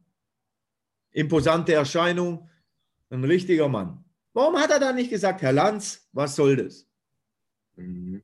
Was soll diese Frage? Er hätte ihn mal, er, er hätte ihn mal abcutten müssen. Er hat gesagt, Herr Lanz, was soll denn die Frage? Was hat denn das für eine Relevanz? Entschuldigung. Mhm. Oh Mann, ich bin. Jetzt mal länger als zehn Sekunden. Okay, zwölf. Zwölf Sekunden. Quatsch, da liegen Ebels Puppen im Bett oder ich bin Corona-Faschist und äh, Nürnberg 2.0 wartet auf mich. Also es ist wirklich, äh, damit kann ich noch umgehen. Ja? Also ich werde auch beleidigt, ich werde jetzt die Wörter hier nicht nennen, aber mit dem Plassesack und mit dem Müllmann, dieser Vergleich, das sind Dinge, die treffen mich, weil ich dann immer denke, mhm. krass, was ist mit den Menschen los? Also wir reden ja immer von Zahlen. Ja, Inzidenzzahlen, Todeszahlen. Zahlen sind abstrakt, mhm. aber wenn es einen selber trifft, dann ist eine Zahl greifbar. Und die greift einen dann mhm. so, dass sie ihn nicht mehr loslässt. Wenn es die mhm. eigene Mama ist, der eigene Papa ist oder man vielleicht selber betroffen ist. Mhm. Die Situation scheint sich ja glücklicherweise ein bisschen zu entspannen. Die, die Impfungen scheinen zu wirken ja. tatsächlich. Äh, oh, das war's. Die Impfungen scheinen zu wirken. Meine ja, Fresse, hey. Es ist ja unglaublich perfide. Mhm. Das ist unglaublich perfide. Frau Hagenmüller, Sie hatten Kontakt zu einer Mitarbeiterin in diesem Pflegeheim. Was hat Ihnen diese Mitarbeiterin berichtet? Was, was können Sie dazu diese sagen? Diese Mitarbeiterin ist eine sehr gute Bekannte von mir und hat am 17.01. mich kontaktiert, um mir zu erzählen, dass sie gerade viele Probleme hat im Pflegeheim Uldingen. Sie kam etwas verzweifelt auf mich zu, da sie es miterlebt hat, wie das Impfteam in das Haus kam, alle Menschen innerhalb kurzer Zeit durchgeimpft wurden. Sie hat das wirklich so erzählt. An diesem Tag waren aus ihrer Sicht die Leute alle so wie immer. Sie konnte keine Symptome an den Leuten erkennen. Die Leute haben auch noch am Tag zuvor und bis zu dieser Impfung ihr Bett verlassen, sind in den Speisesaal, haben dort gegessen. Die fitteren Leute waren beim Spazieren, die weniger fitten natürlich nicht, aber sie hatte ein normales Empfinden und keine Symptome festgestellt, keine Schwächezustände, keine Krankheiten. Am Tag nach der Impfung kam sie in das Heim und alle Geimpften waren krank, schwach im Bett. Das war ihr Erlebnis. Sie war etwas schockiert. Nur die Nicht-Geimpften, das waren nach ihrer Aussage zwei Personen, die sich dagegen entschieden hatten, waren fit und waren die einzigen, die im Speisesaal ihr Essen zu sich nahmen. Dies ging dann die ganze Woche über so, bis zum Sonntag, als sie zu mir kam. Und da starben sogar vier Personen. Eine der Personen war ein Herr, von dem sie berichtete, der wäre noch ganz fit gewesen, wäre immer noch spazieren und war auch bis zur Impfung topfit noch. Sie hatte mit ihm kein negatives Empfinden von, über die Gesundheit. Nun las ich dann jetzt am Freitag in der Zeitung, dass es elf, inzwischen anscheinend sogar zwölf Tote gab. Ich rief sofort die Bekannte an um mehr Informationen darüber zu erhalten. Aber die Bekannte, die mich sonst sehr oft besucht, mit der ich guten Kontakt habe, schrieb auf WhatsApp, sie dürfe mich nicht sehen, es sei Datenschutz, sie könne keine Auskunft geben, ich solle nicht böse sein, eventuell in ein paar Wochen. Das machte mich natürlich sehr grüblerisch, denn wenn alles transparent und mit normalen Dingen vor sich gehen würde, dürfte ja meine Bekannte ganz normal mit mir sprechen. Irgendwas schien mir hier nicht in Ordnung zu sein. Das beunruhigt mich natürlich. Impfungen scheinen zu wirken. Wenn ich das schon wieder höre, scheinen zu wirken. Die Impfungen, allein schon dieser Satz, was macht es jetzt mit dem Zuhörer? Die Impfungen scheinen zu wirken. Also ich meine, wenn er gesagt hat, Impfungen wirken, okay, aber scheinen zu wirken. Jeder, der sich ein bisschen mit den hinter, fachlichen Hintergrundimpfungen von der mRNA- oder Vektorimpfung befasst, der weiß, wie unausgereift dieses Verfahren ist, wie viele Menschen in zumindest zeitlichem Zusammenhang mit der Impfung in den Pflegeheimen im Moment wegsterben. Ja. Und wir beobachten, ich bin ja vernetzt, wir sind alle vernetzt, wir beobachten immense Komplikationen bei gerade alten, multiple vorerkrankten Menschen nach der Impfung, drei bis vier Wochen. Unklare definierte, unklare definierte Pneumonien, Komplikationen, äh, Immungeschwächte, äh, Todesfälle. Es ist wahnsinnig, was abläuft. Es ist, und, und diese Narrative, ja? Christian, du weißt, du hast doch auch erzählt, äh, Beatmete werden geimpft, ja? Äh, in der Außerklinik. Ach, Koma-Patienten werden geimpft, Beatmete, alles, was, äh, was nicht bei drei auf dem Baum ist und Nein sagen kann, äh, wird definitiv gnadenlos äh, geimpft. Also genau. was soll das? Hier eine Zuschrift, die wir bekommen haben. Sehr geehrte Damen und Herren, ich arbeite als Lebenshilfe und sehe tagtäglich, dass unsere geistig beeinträchtigten Menschen nicht aufgeklärt werden über die sogenannte heilsbringende Covid-19-Impfung. Wenn die Menschen keine Erwachsenenvertreter im medizinischen Bereich haben und so weiter, die Aufklärung bleibt komplett aus, jetzt im Kontext des Schreibers mhm. und so weiter. Ja, äh, das sind Zuschriften, die wir bekommen. Oder, was habe ich noch? Ähm, Hier eine ganz äh, dramatische. Ich arbeite im Pflegeheim. Es wurden viele geimpft, was mich erschreckt, dass man sogar Sterbende geimpft hat, die nach, den ersten Impfungen, nach der ersten Impfung zwei Tage später gestorben sind und, und so weiter und so fort. Ja, das sind hier ganz brisant. Das ist nur eine kleine Auswahl. Wir haben noch viel mehr. Ja, äh, die Leute wollen natürlich äh, anonym bleiben, aber das macht nichts. Wir haben die, wir haben die Namen und die Adressen. Äh, es ist unglaublich, wie diese das ist wirklich eine unseriöse, es ist ein großer weltweiter äh, faschistoider äh, Arzneimittelversuch an einer Weltbevölkerung, äh, wo, wo, jetzt haben sie ein paar junge Leute festgestellt, die äh, Komplikationen hatten, können sie nicht mehr rausreden. Und jetzt darf man auf einmal Vektor mit mRNA mischen, all diese Dinge. Und jetzt will man an die Kinder ran. Die Kinder, die praktisch keine Rolle in der Covid-19-Problematik spielen, die äh, keine Treiber der Pandemie sind, die sollen jetzt als die nächsten Versuchskaninchen herhalten. Ja. Und Schwangere. Und Schwangere sowieso. Aber äh, wer Kinder impft mit dieser Art der Impfung, begeht meiner Meinung nach ein Verbrechen, welches angeklagt werden muss. Ja, das ist hier, das geht hier einfach zu weit. Ja, Kinder spielen keine Rolle in der Covid-19-Problematik. Keine signifikante Rolle. Ja, das ja. weiß jeder, der die Studien liest. Ja, aber, aber, jetzt wieder auf Lanz zurückzukommen, ich meine, er ja. springt ja von einem Thema zum anderen. Dieser ja, klar. Wird, wird mit Verschwörungstheorien äh, Theorien vollgemüllt, dann kommt, äh, dann kommt äh, dies, das und Zell und äh, Patienten in Säcke verfrachten. Äh, und jetzt kommt da auf einmal die mögliche Wirkung der Impfung. Das ist komplett suggestiv. Es hat nichts mit der Situation der Pflege zu tun. Mhm. diese Pflegesituation ist nur Alibi. Ja, man genau. instrumentalisiert uns wieder einmal.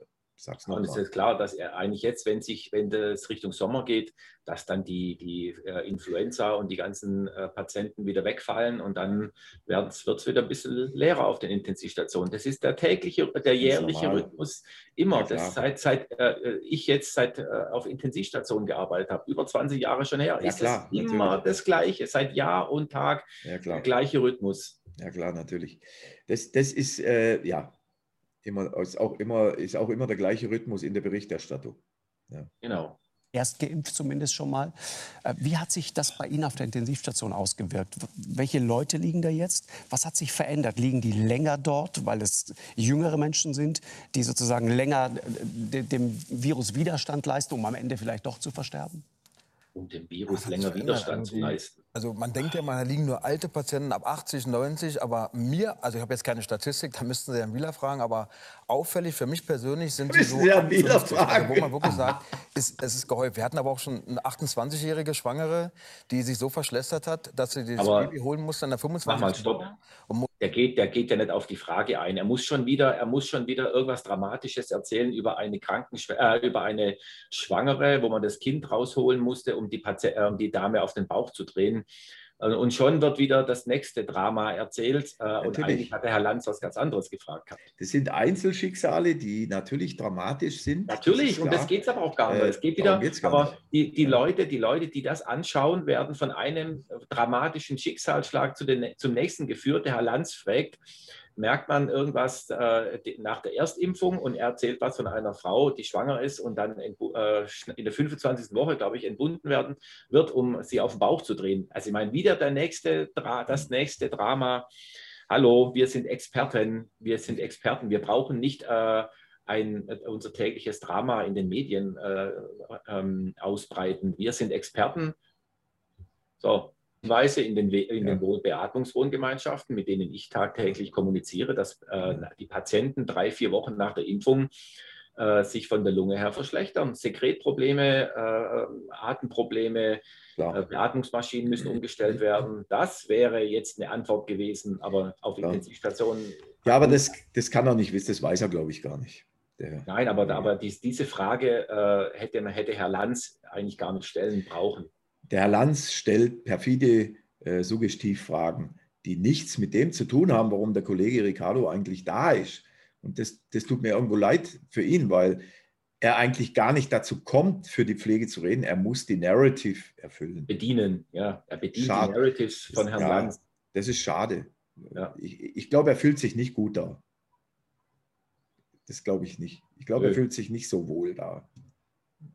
Ich kann mir irren, aber ich glaube es nicht mussten diese junge Frau dann auf den Bauch drehen. Also die wird dann ähm, in Narkose gelegt. Die, die berüchtigte Bauchlage, ja. Genau, die berüchtigte Bauchlage, genau. Und diese Frau war weder vorerkrankt noch die berüchtigte Bauchlage. noch sonst was. Sind natürlich jetzt nicht die häufigsten Fälle, aber es gibt es eben auch, weil die Leute immer denken, es trifft nur die Alten und Schwachen. Dem ist aber es trifft natürlich auch die Jungen. Wir haben auch junge Verläufe von Anfang an gesehen. Und dann kommt natürlich der Herr Karl Lauterbach, der den Menschen Angst machen will mit der Mutante B1 so und so, mit der indischen Mutante, mit der Doppelmutante, mit Mutante XY. Äh, Wo ist die deutsche äh, Mutante? die Studienlage ist ganz klar mittlerweile, dass die britische Mutante nicht äh, ansteckender oder gefährlicher ist wie die anderen Covid-19-Verläufe. Null Symptomen und Tod ist alles drin. Das ist Ach, der entscheidende nee. Punkt. Ich würde Sie gerne noch was anderes fragen.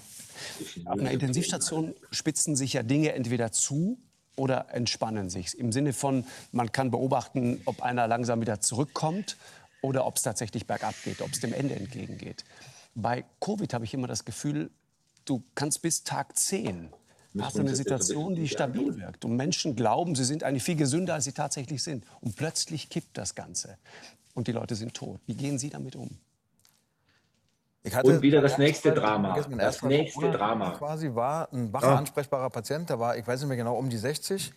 Und, äh, hatte du, so ein die nächste Sauerstoff Geschichte. In der Nase. Wir haben uns unterhalten und haben über familiä familiäre Dinge gesprochen, was ich in der er. Bundespressekonferenz gesagt habe. Und habe mich dann mit ihm, von ihm verabschiedet und habe gesagt, wir sehen uns ja dann morgen, so wird alles gut. Bin morgen wieder zum Frühdienst gekommen und der Patient war nicht mehr da, Bett war leer. Und ich habe gedacht, der ist verlegt worden. Ja, so gut, ne, haben wir auf einer Normalstation verlegt. Nee, der ist über Nacht gestorben, weil er sich so verschlechtert hat. Und ähm, das habe ich jetzt Da hätte ich da mal gern das Beatmungsprotokoll studiert, Mhm. Wird alles wieder gut. die Bilanz gesehen, das Volumenmanagement. Mhm. Ja, schon mehrmals erlebt. Ähm, meistens sind diese Patienten, die so schnell versterben, dann auch schon ein bisschen vorerkrankt. Aber Bisschen ähm, trotzdem ist es dann schon immer schockierend, weil auch wieder die. Würde Auch mich mal interessieren, er ist ja als Leiharbeitsfachkraft äh, äh, oder von der Leiharbeitsfirma in mehreren Berliner Kliniken unterwegs. Da wäre mir mal eine Frage wichtig gewesen, gibt es denn von Krankenhaus zu Krankenhaus Unterschiede in der Behandlung von diesen Patienten? Wie geht denn die Charité damit um oder die anderen Kliniken? Da gibt es ja mehrere Berliner Kliniken, die äh, Corona-Patienten betreuen. bestimmt, bestimmt. Also ich meine, die Charité ist eine Fabrik. Ne, ist eine riesen ja. Fabrik. Die Charité ist das Zentrum des Lobbyismus in der Medizin. Das kann man Ja. ganz klar sagen. Aber das wäre mal interessant gewesen, so eine Frage zu stellen. Wie wie unterschiedlich gehen Kliniken damit um? Und man muss, ja, wie gesagt, äh, es ist ein sehr komplexes Thema äh, in, der Behandlung, gerade die Beatmung von Covid-19-Patienten. Das ist ein sehr komplexes Thema.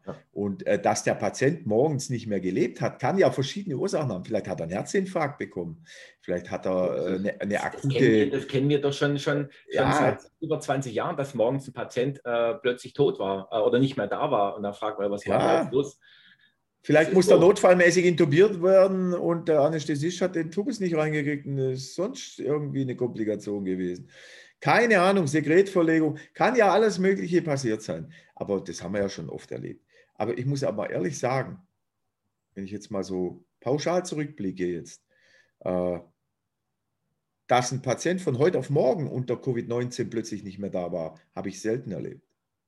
Ja, weil die Krankheit sich eigentlich schon sehr lang dahin zieht. Ja, und natürlich verschlechtern sich die Patienten manchmal ganz schnell. Und dann werden sie halt intubiert, weil wenn sie natürlich Lungenödeme kriegen, wenn die Lunge schwerer wird, wenn äh, sich äh, hier Komplikationen ein, äh, einstellen, dann muss man halt intubieren. Und dann kann es schon mal sein, dass beim Intubieren der Patient instabil wird, äh, kreislaufunterstützende Medikamente braucht und eben verstirbt. Ja, ja wie gesagt, das, das sind einfach so Sachen, die gehören da nicht bei Lanz rein, weil So ist es. das äh, ist viel zu fachspezifisch, versteht kein Mensch. Ja, da hätte man nämlich jetzt fragen können, hat das Personal äh, in der Nacht verpasst, äh, äh, dass der Patient die, dass man die ersten Anzeichen einer Verschlechterung übersehen hat?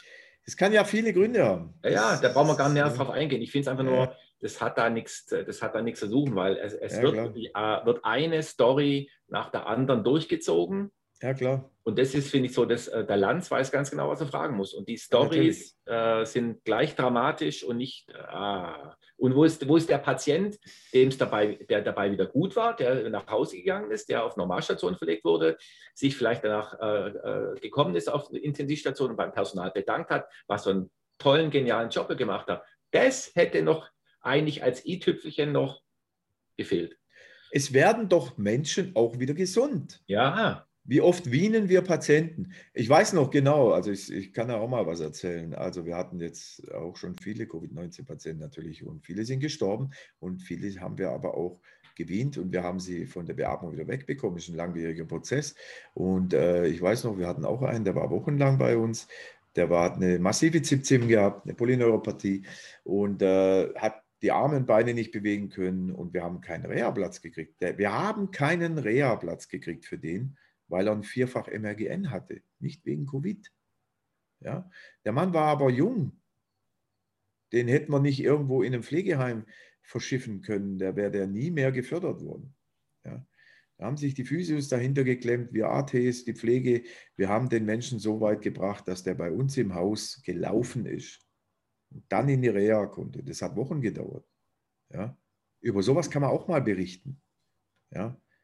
Was die Pflege leistet im interdisziplinären Team. Ja, aber da, äh, das würde vielleicht mal Eindruck machen, den Menschen zu erzählen, was wir denn auch Erfolg haben mit unserer Arbeit. So ist es. Ja? So ist es. Und, es wird nicht einmal gefragt bei Lanz. Nicht einmal, nur. Genau. Warum machen wir unsere Arbeit? Warum bin ich nach fast 30 Jahren immer noch auf der Intensivstation? Weil es mir gefällt. Erfolgserlebnisse. Ja, wenn ein Patient dich dann anlacht und, und er, er wird gesünder, es geht ihm wieder besser. Das sind die Erfolgserlebnisse. Ja, das ist diese, diese Mischung zwischen, zwischen Adrenalin, äh, zwischen dem Kick, den man braucht, so, und aber auch, ja, es ist auch der Kick. Ja, also das ist es, die Herausforderung. Ja? Und dann aber auch dem Erfolgserlebnis, wenn du siehst, dass deine Arbeit fruchtbar ist. Chronischer, langer Überlastung über Ja, viele ja. Jahre hinweg. Über viele Also, das ist ja das, was ich mal sage. Intensivstation haben wir vorher schon äh, überlastet. Das Personal arbeitet schon an der Belastungsgrenze seit Jahren. Und ich kann Ihnen mal ein Beispiel nennen, wie gefährlich Personalmangel ist. Wir machen es ja nicht für uns. Ich sitze nicht für mich hier, sondern ich sitze auch für die Patienten hier, für die ich Verantwortung habe. Und wir als Pflegekräfte haben uns so emotional erpressbar gemacht. Sie müssen sich vorstellen, Sie haben drei Patienten. Eigentlich ist von Jens Spahn vorgegeben, zwei Patienten. Und das unterstütze ich auch, dass eine Intensivkraft zwei Patienten betreut. Weil da sind Beatmungsgeräte, Dialysen, eine Menge Zeug, was man Drei beachten Patienten? muss. Jetzt haben die drei. Patienten. Ein Patient liegt in einem Zimmer und die anderen beiden in einem anderen. Sie sind bei den anderen beiden Patienten drin, waschen, machen Bauchlage, geben Medikamente und der dritte Patient in einem anderen Zimmer ist wach. Der ist aber so schlecht von der Lunge, dass er nicht intubiert ist, hat aber eine Beatmungsmaske über Mund und Nase geschnallt und die unterstützt ihn bei der Atmung. Jetzt kann ja jeder also mal den Selbstversuch zu Hause machen, mal die Luft anhalten, mal sehen, wie lange er schafft. Und irgendwann, ab einer Minute, kriegt man so eine Luftnot, dass einfach wieder anfängt zu atmen und alles ist gut. Aber genau an diesem Punkt kann der Patient eben nicht atmen, sondern er kriegt einfach keine Luft. Ich bin in dem anderen Zimmer. Was macht der Patient? Genau wie jemand, der mal trinken ist, er wird panisch. Jeder Rettungsschwimmer kennt es. Der Patient wird panisch, wird nervös, reißt sich die Maske ab, weil er ja denkt, er hat Luftnot und etwas vor dem Mund behindert ihn daran. Er reißt sie ab. Leider passiert es dann auch häufig oder manchmal, dass eben dieser Sättigungsclip, von dem Sie gerade gesprochen haben, abgeht. Das heißt, der Monitor erkennt nicht mehr, dass die Sättigung fällt, er keine Luft bekommt. Ich im anderen Zimmer bekomme nur das Signal, der Sättigungsclip ist ab. Passiert bei wachen Patienten häufiger. Ja, und wie der Rettungsschwimmer, das Beispiel, kriegt der Rettungsschwimmer es in dem Fall nicht mit, dass hinter ihm jemand ins Wasser fällt, weil er sich um zwei andere kümmern muss. und irgendwann, wenn man fertig ist, geht man ins Zimmer, weil man ja gucken will, Mensch, der Clip muss ran und da liegt der Patient leblos im Bett. Und man beginnt mit der Wiederbelebung. Nächste Story. Die nächste Story. Ich weiß ja nicht, wie der Kollege arbeitet. Wirklich nicht. Aber ich habe meine Patienten im Blick. Ehrlich. Ich weiß nicht, wie es dazugeht in der Charité. Also ich meine, da müssen wir doch äh, also, ja, also die neu ausge ausge ausgestatteten Intensivstationen kann ich doch von dem Patienten Monitor auf meinen Monitor rüberholen und kann sehen, ob der was von Puls oder was der noch hat. Ja, natürlich. Also es geht ja nicht nur um die Puls, äh, um das Sauerstoff zu messen, sondern es geht da wirklich um auch die Herzfrequenz. Also ich meine, wenn einer leblos im Bett liegt, dann hat er garantiert keine Herzfrequenz mehr von 120, sondern äh, deutlich weniger. Also ähm, Ja, und ich sehe auch an der Pulskurve, ob ich jetzt hier ein Artefakt habe von der Ableitung oder ob die Sättigung stimmt. Ja, und wenn ich dann, aber er hat, er, hat- er hat natürlich, er hat natürlich recht. Ja. aber das, was er sagt, ist nichts Neues unter Covid. Ja, wir haben da, wo wir gearbeitet haben, das muss ich sagen, der Christian und ich, habe ich vorher schon gesagt, wir haben Überlastungsanzeigen geschrieben, viele. Ja, weil wir eben diese Problematik oft hatten. Wenn du zwei ISO-Zimmer hast, übrigens habe ich in, in meiner Hardcore-Zeit pflegeintensiv drei Patienten, drei Intensivpatienten war Standard. Immer. Drei, vier Patienten versorgt. Ich kenne es gar nicht anders. Ja. Und wenn du mal zwei hattest, da warst du froh. Ja. in, anderen Ja. Ländern, in anderen Ländern haben sie auf Intensivstationen nur äh, eine 1 zu 1 Versorgung. Ja, klar. Und so weiter. Ja, sicher. Äh, außerdem ein Intensivpatient, der ist nicht nur aufwendig, wenn er beatmet ist. Der muss ja gar nicht beatmet sein, um aufwendig zu sein. Wenn du zwei Beatmete hast und einen im Durchgangsdelir, dann hast du genug zu tun. Ja, gut, aber davon abgesehen, äh, diese Thematik hatten wir ja. Wir können ja auch mal was einspielen. Da gab es ja so jemand, der mal bei unserer alten Klinik da äh, mit der Presse in Kontakt gekommen ist. Und da gab es ein interessantes Video. Und äh, das gibt es auch bei uns auf der Seite. Das kann man mal angucken. Wir werden es zwar verlinken. Äh, alles, was in dem Video stimmt, auch wenn es Mainstream-Presse war, kann ich bestätigen. Ja, das war jetzt einfach, jetzt haben wir doch wieder länger gebraucht, als wir eigentlich wollten. Aber es war einfach, ja, es finde ich schon wichtig, dass man einfach mal auch diese Aussagen, die der Kollege gemacht hat, ein bisschen näher betrachtet und vielleicht noch ein bisschen mehr mit der Praxis in Verbindung bringt. Mir ist natürlich uns klar, dass der, der Kollege das gar nicht, selbst wenn er wollte, so sagen könnte, wie er will, weil er natürlich seine Vorgaben hat.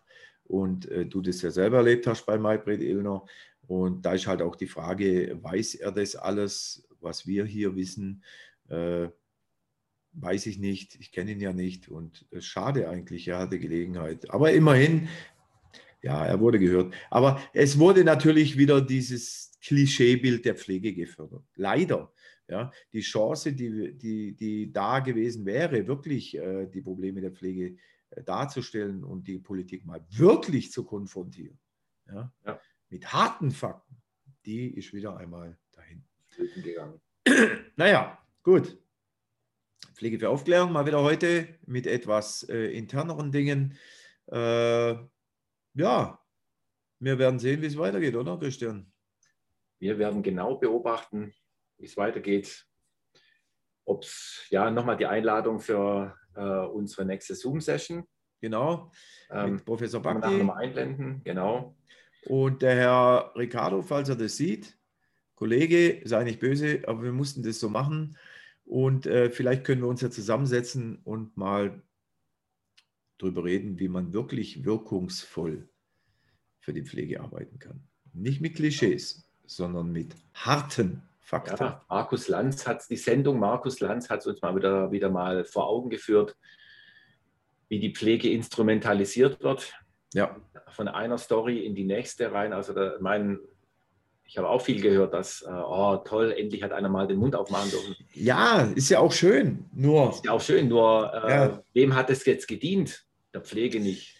Nee, der Pflege es nicht. Cui bono, wem hat es genutzt? Es hat nicht der Pflege genutzt. Es hat dieser verbrecherischen Lobbyistenagenda, einer Impharma-Experimentalagenda genutzt, die im Moment natürlich noch weitere Kreise zieht, sprich großer Reset, Klaus Schwab, Weltwirtschaftsforum, aber das sind natürlich ganz andere Themen. Klar. Ja, oh, so. Also, dann äh, war es das mal für heute und äh, wir bleiben dran.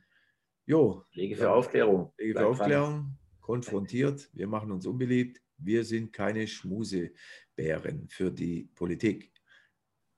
Nein, die Zeiten das sind vorbei. Werden wir auch nie sein. Nein. Also in dem Sinn, schönes Wochenende und wie immer, Adiós amigos. Adiós amigos.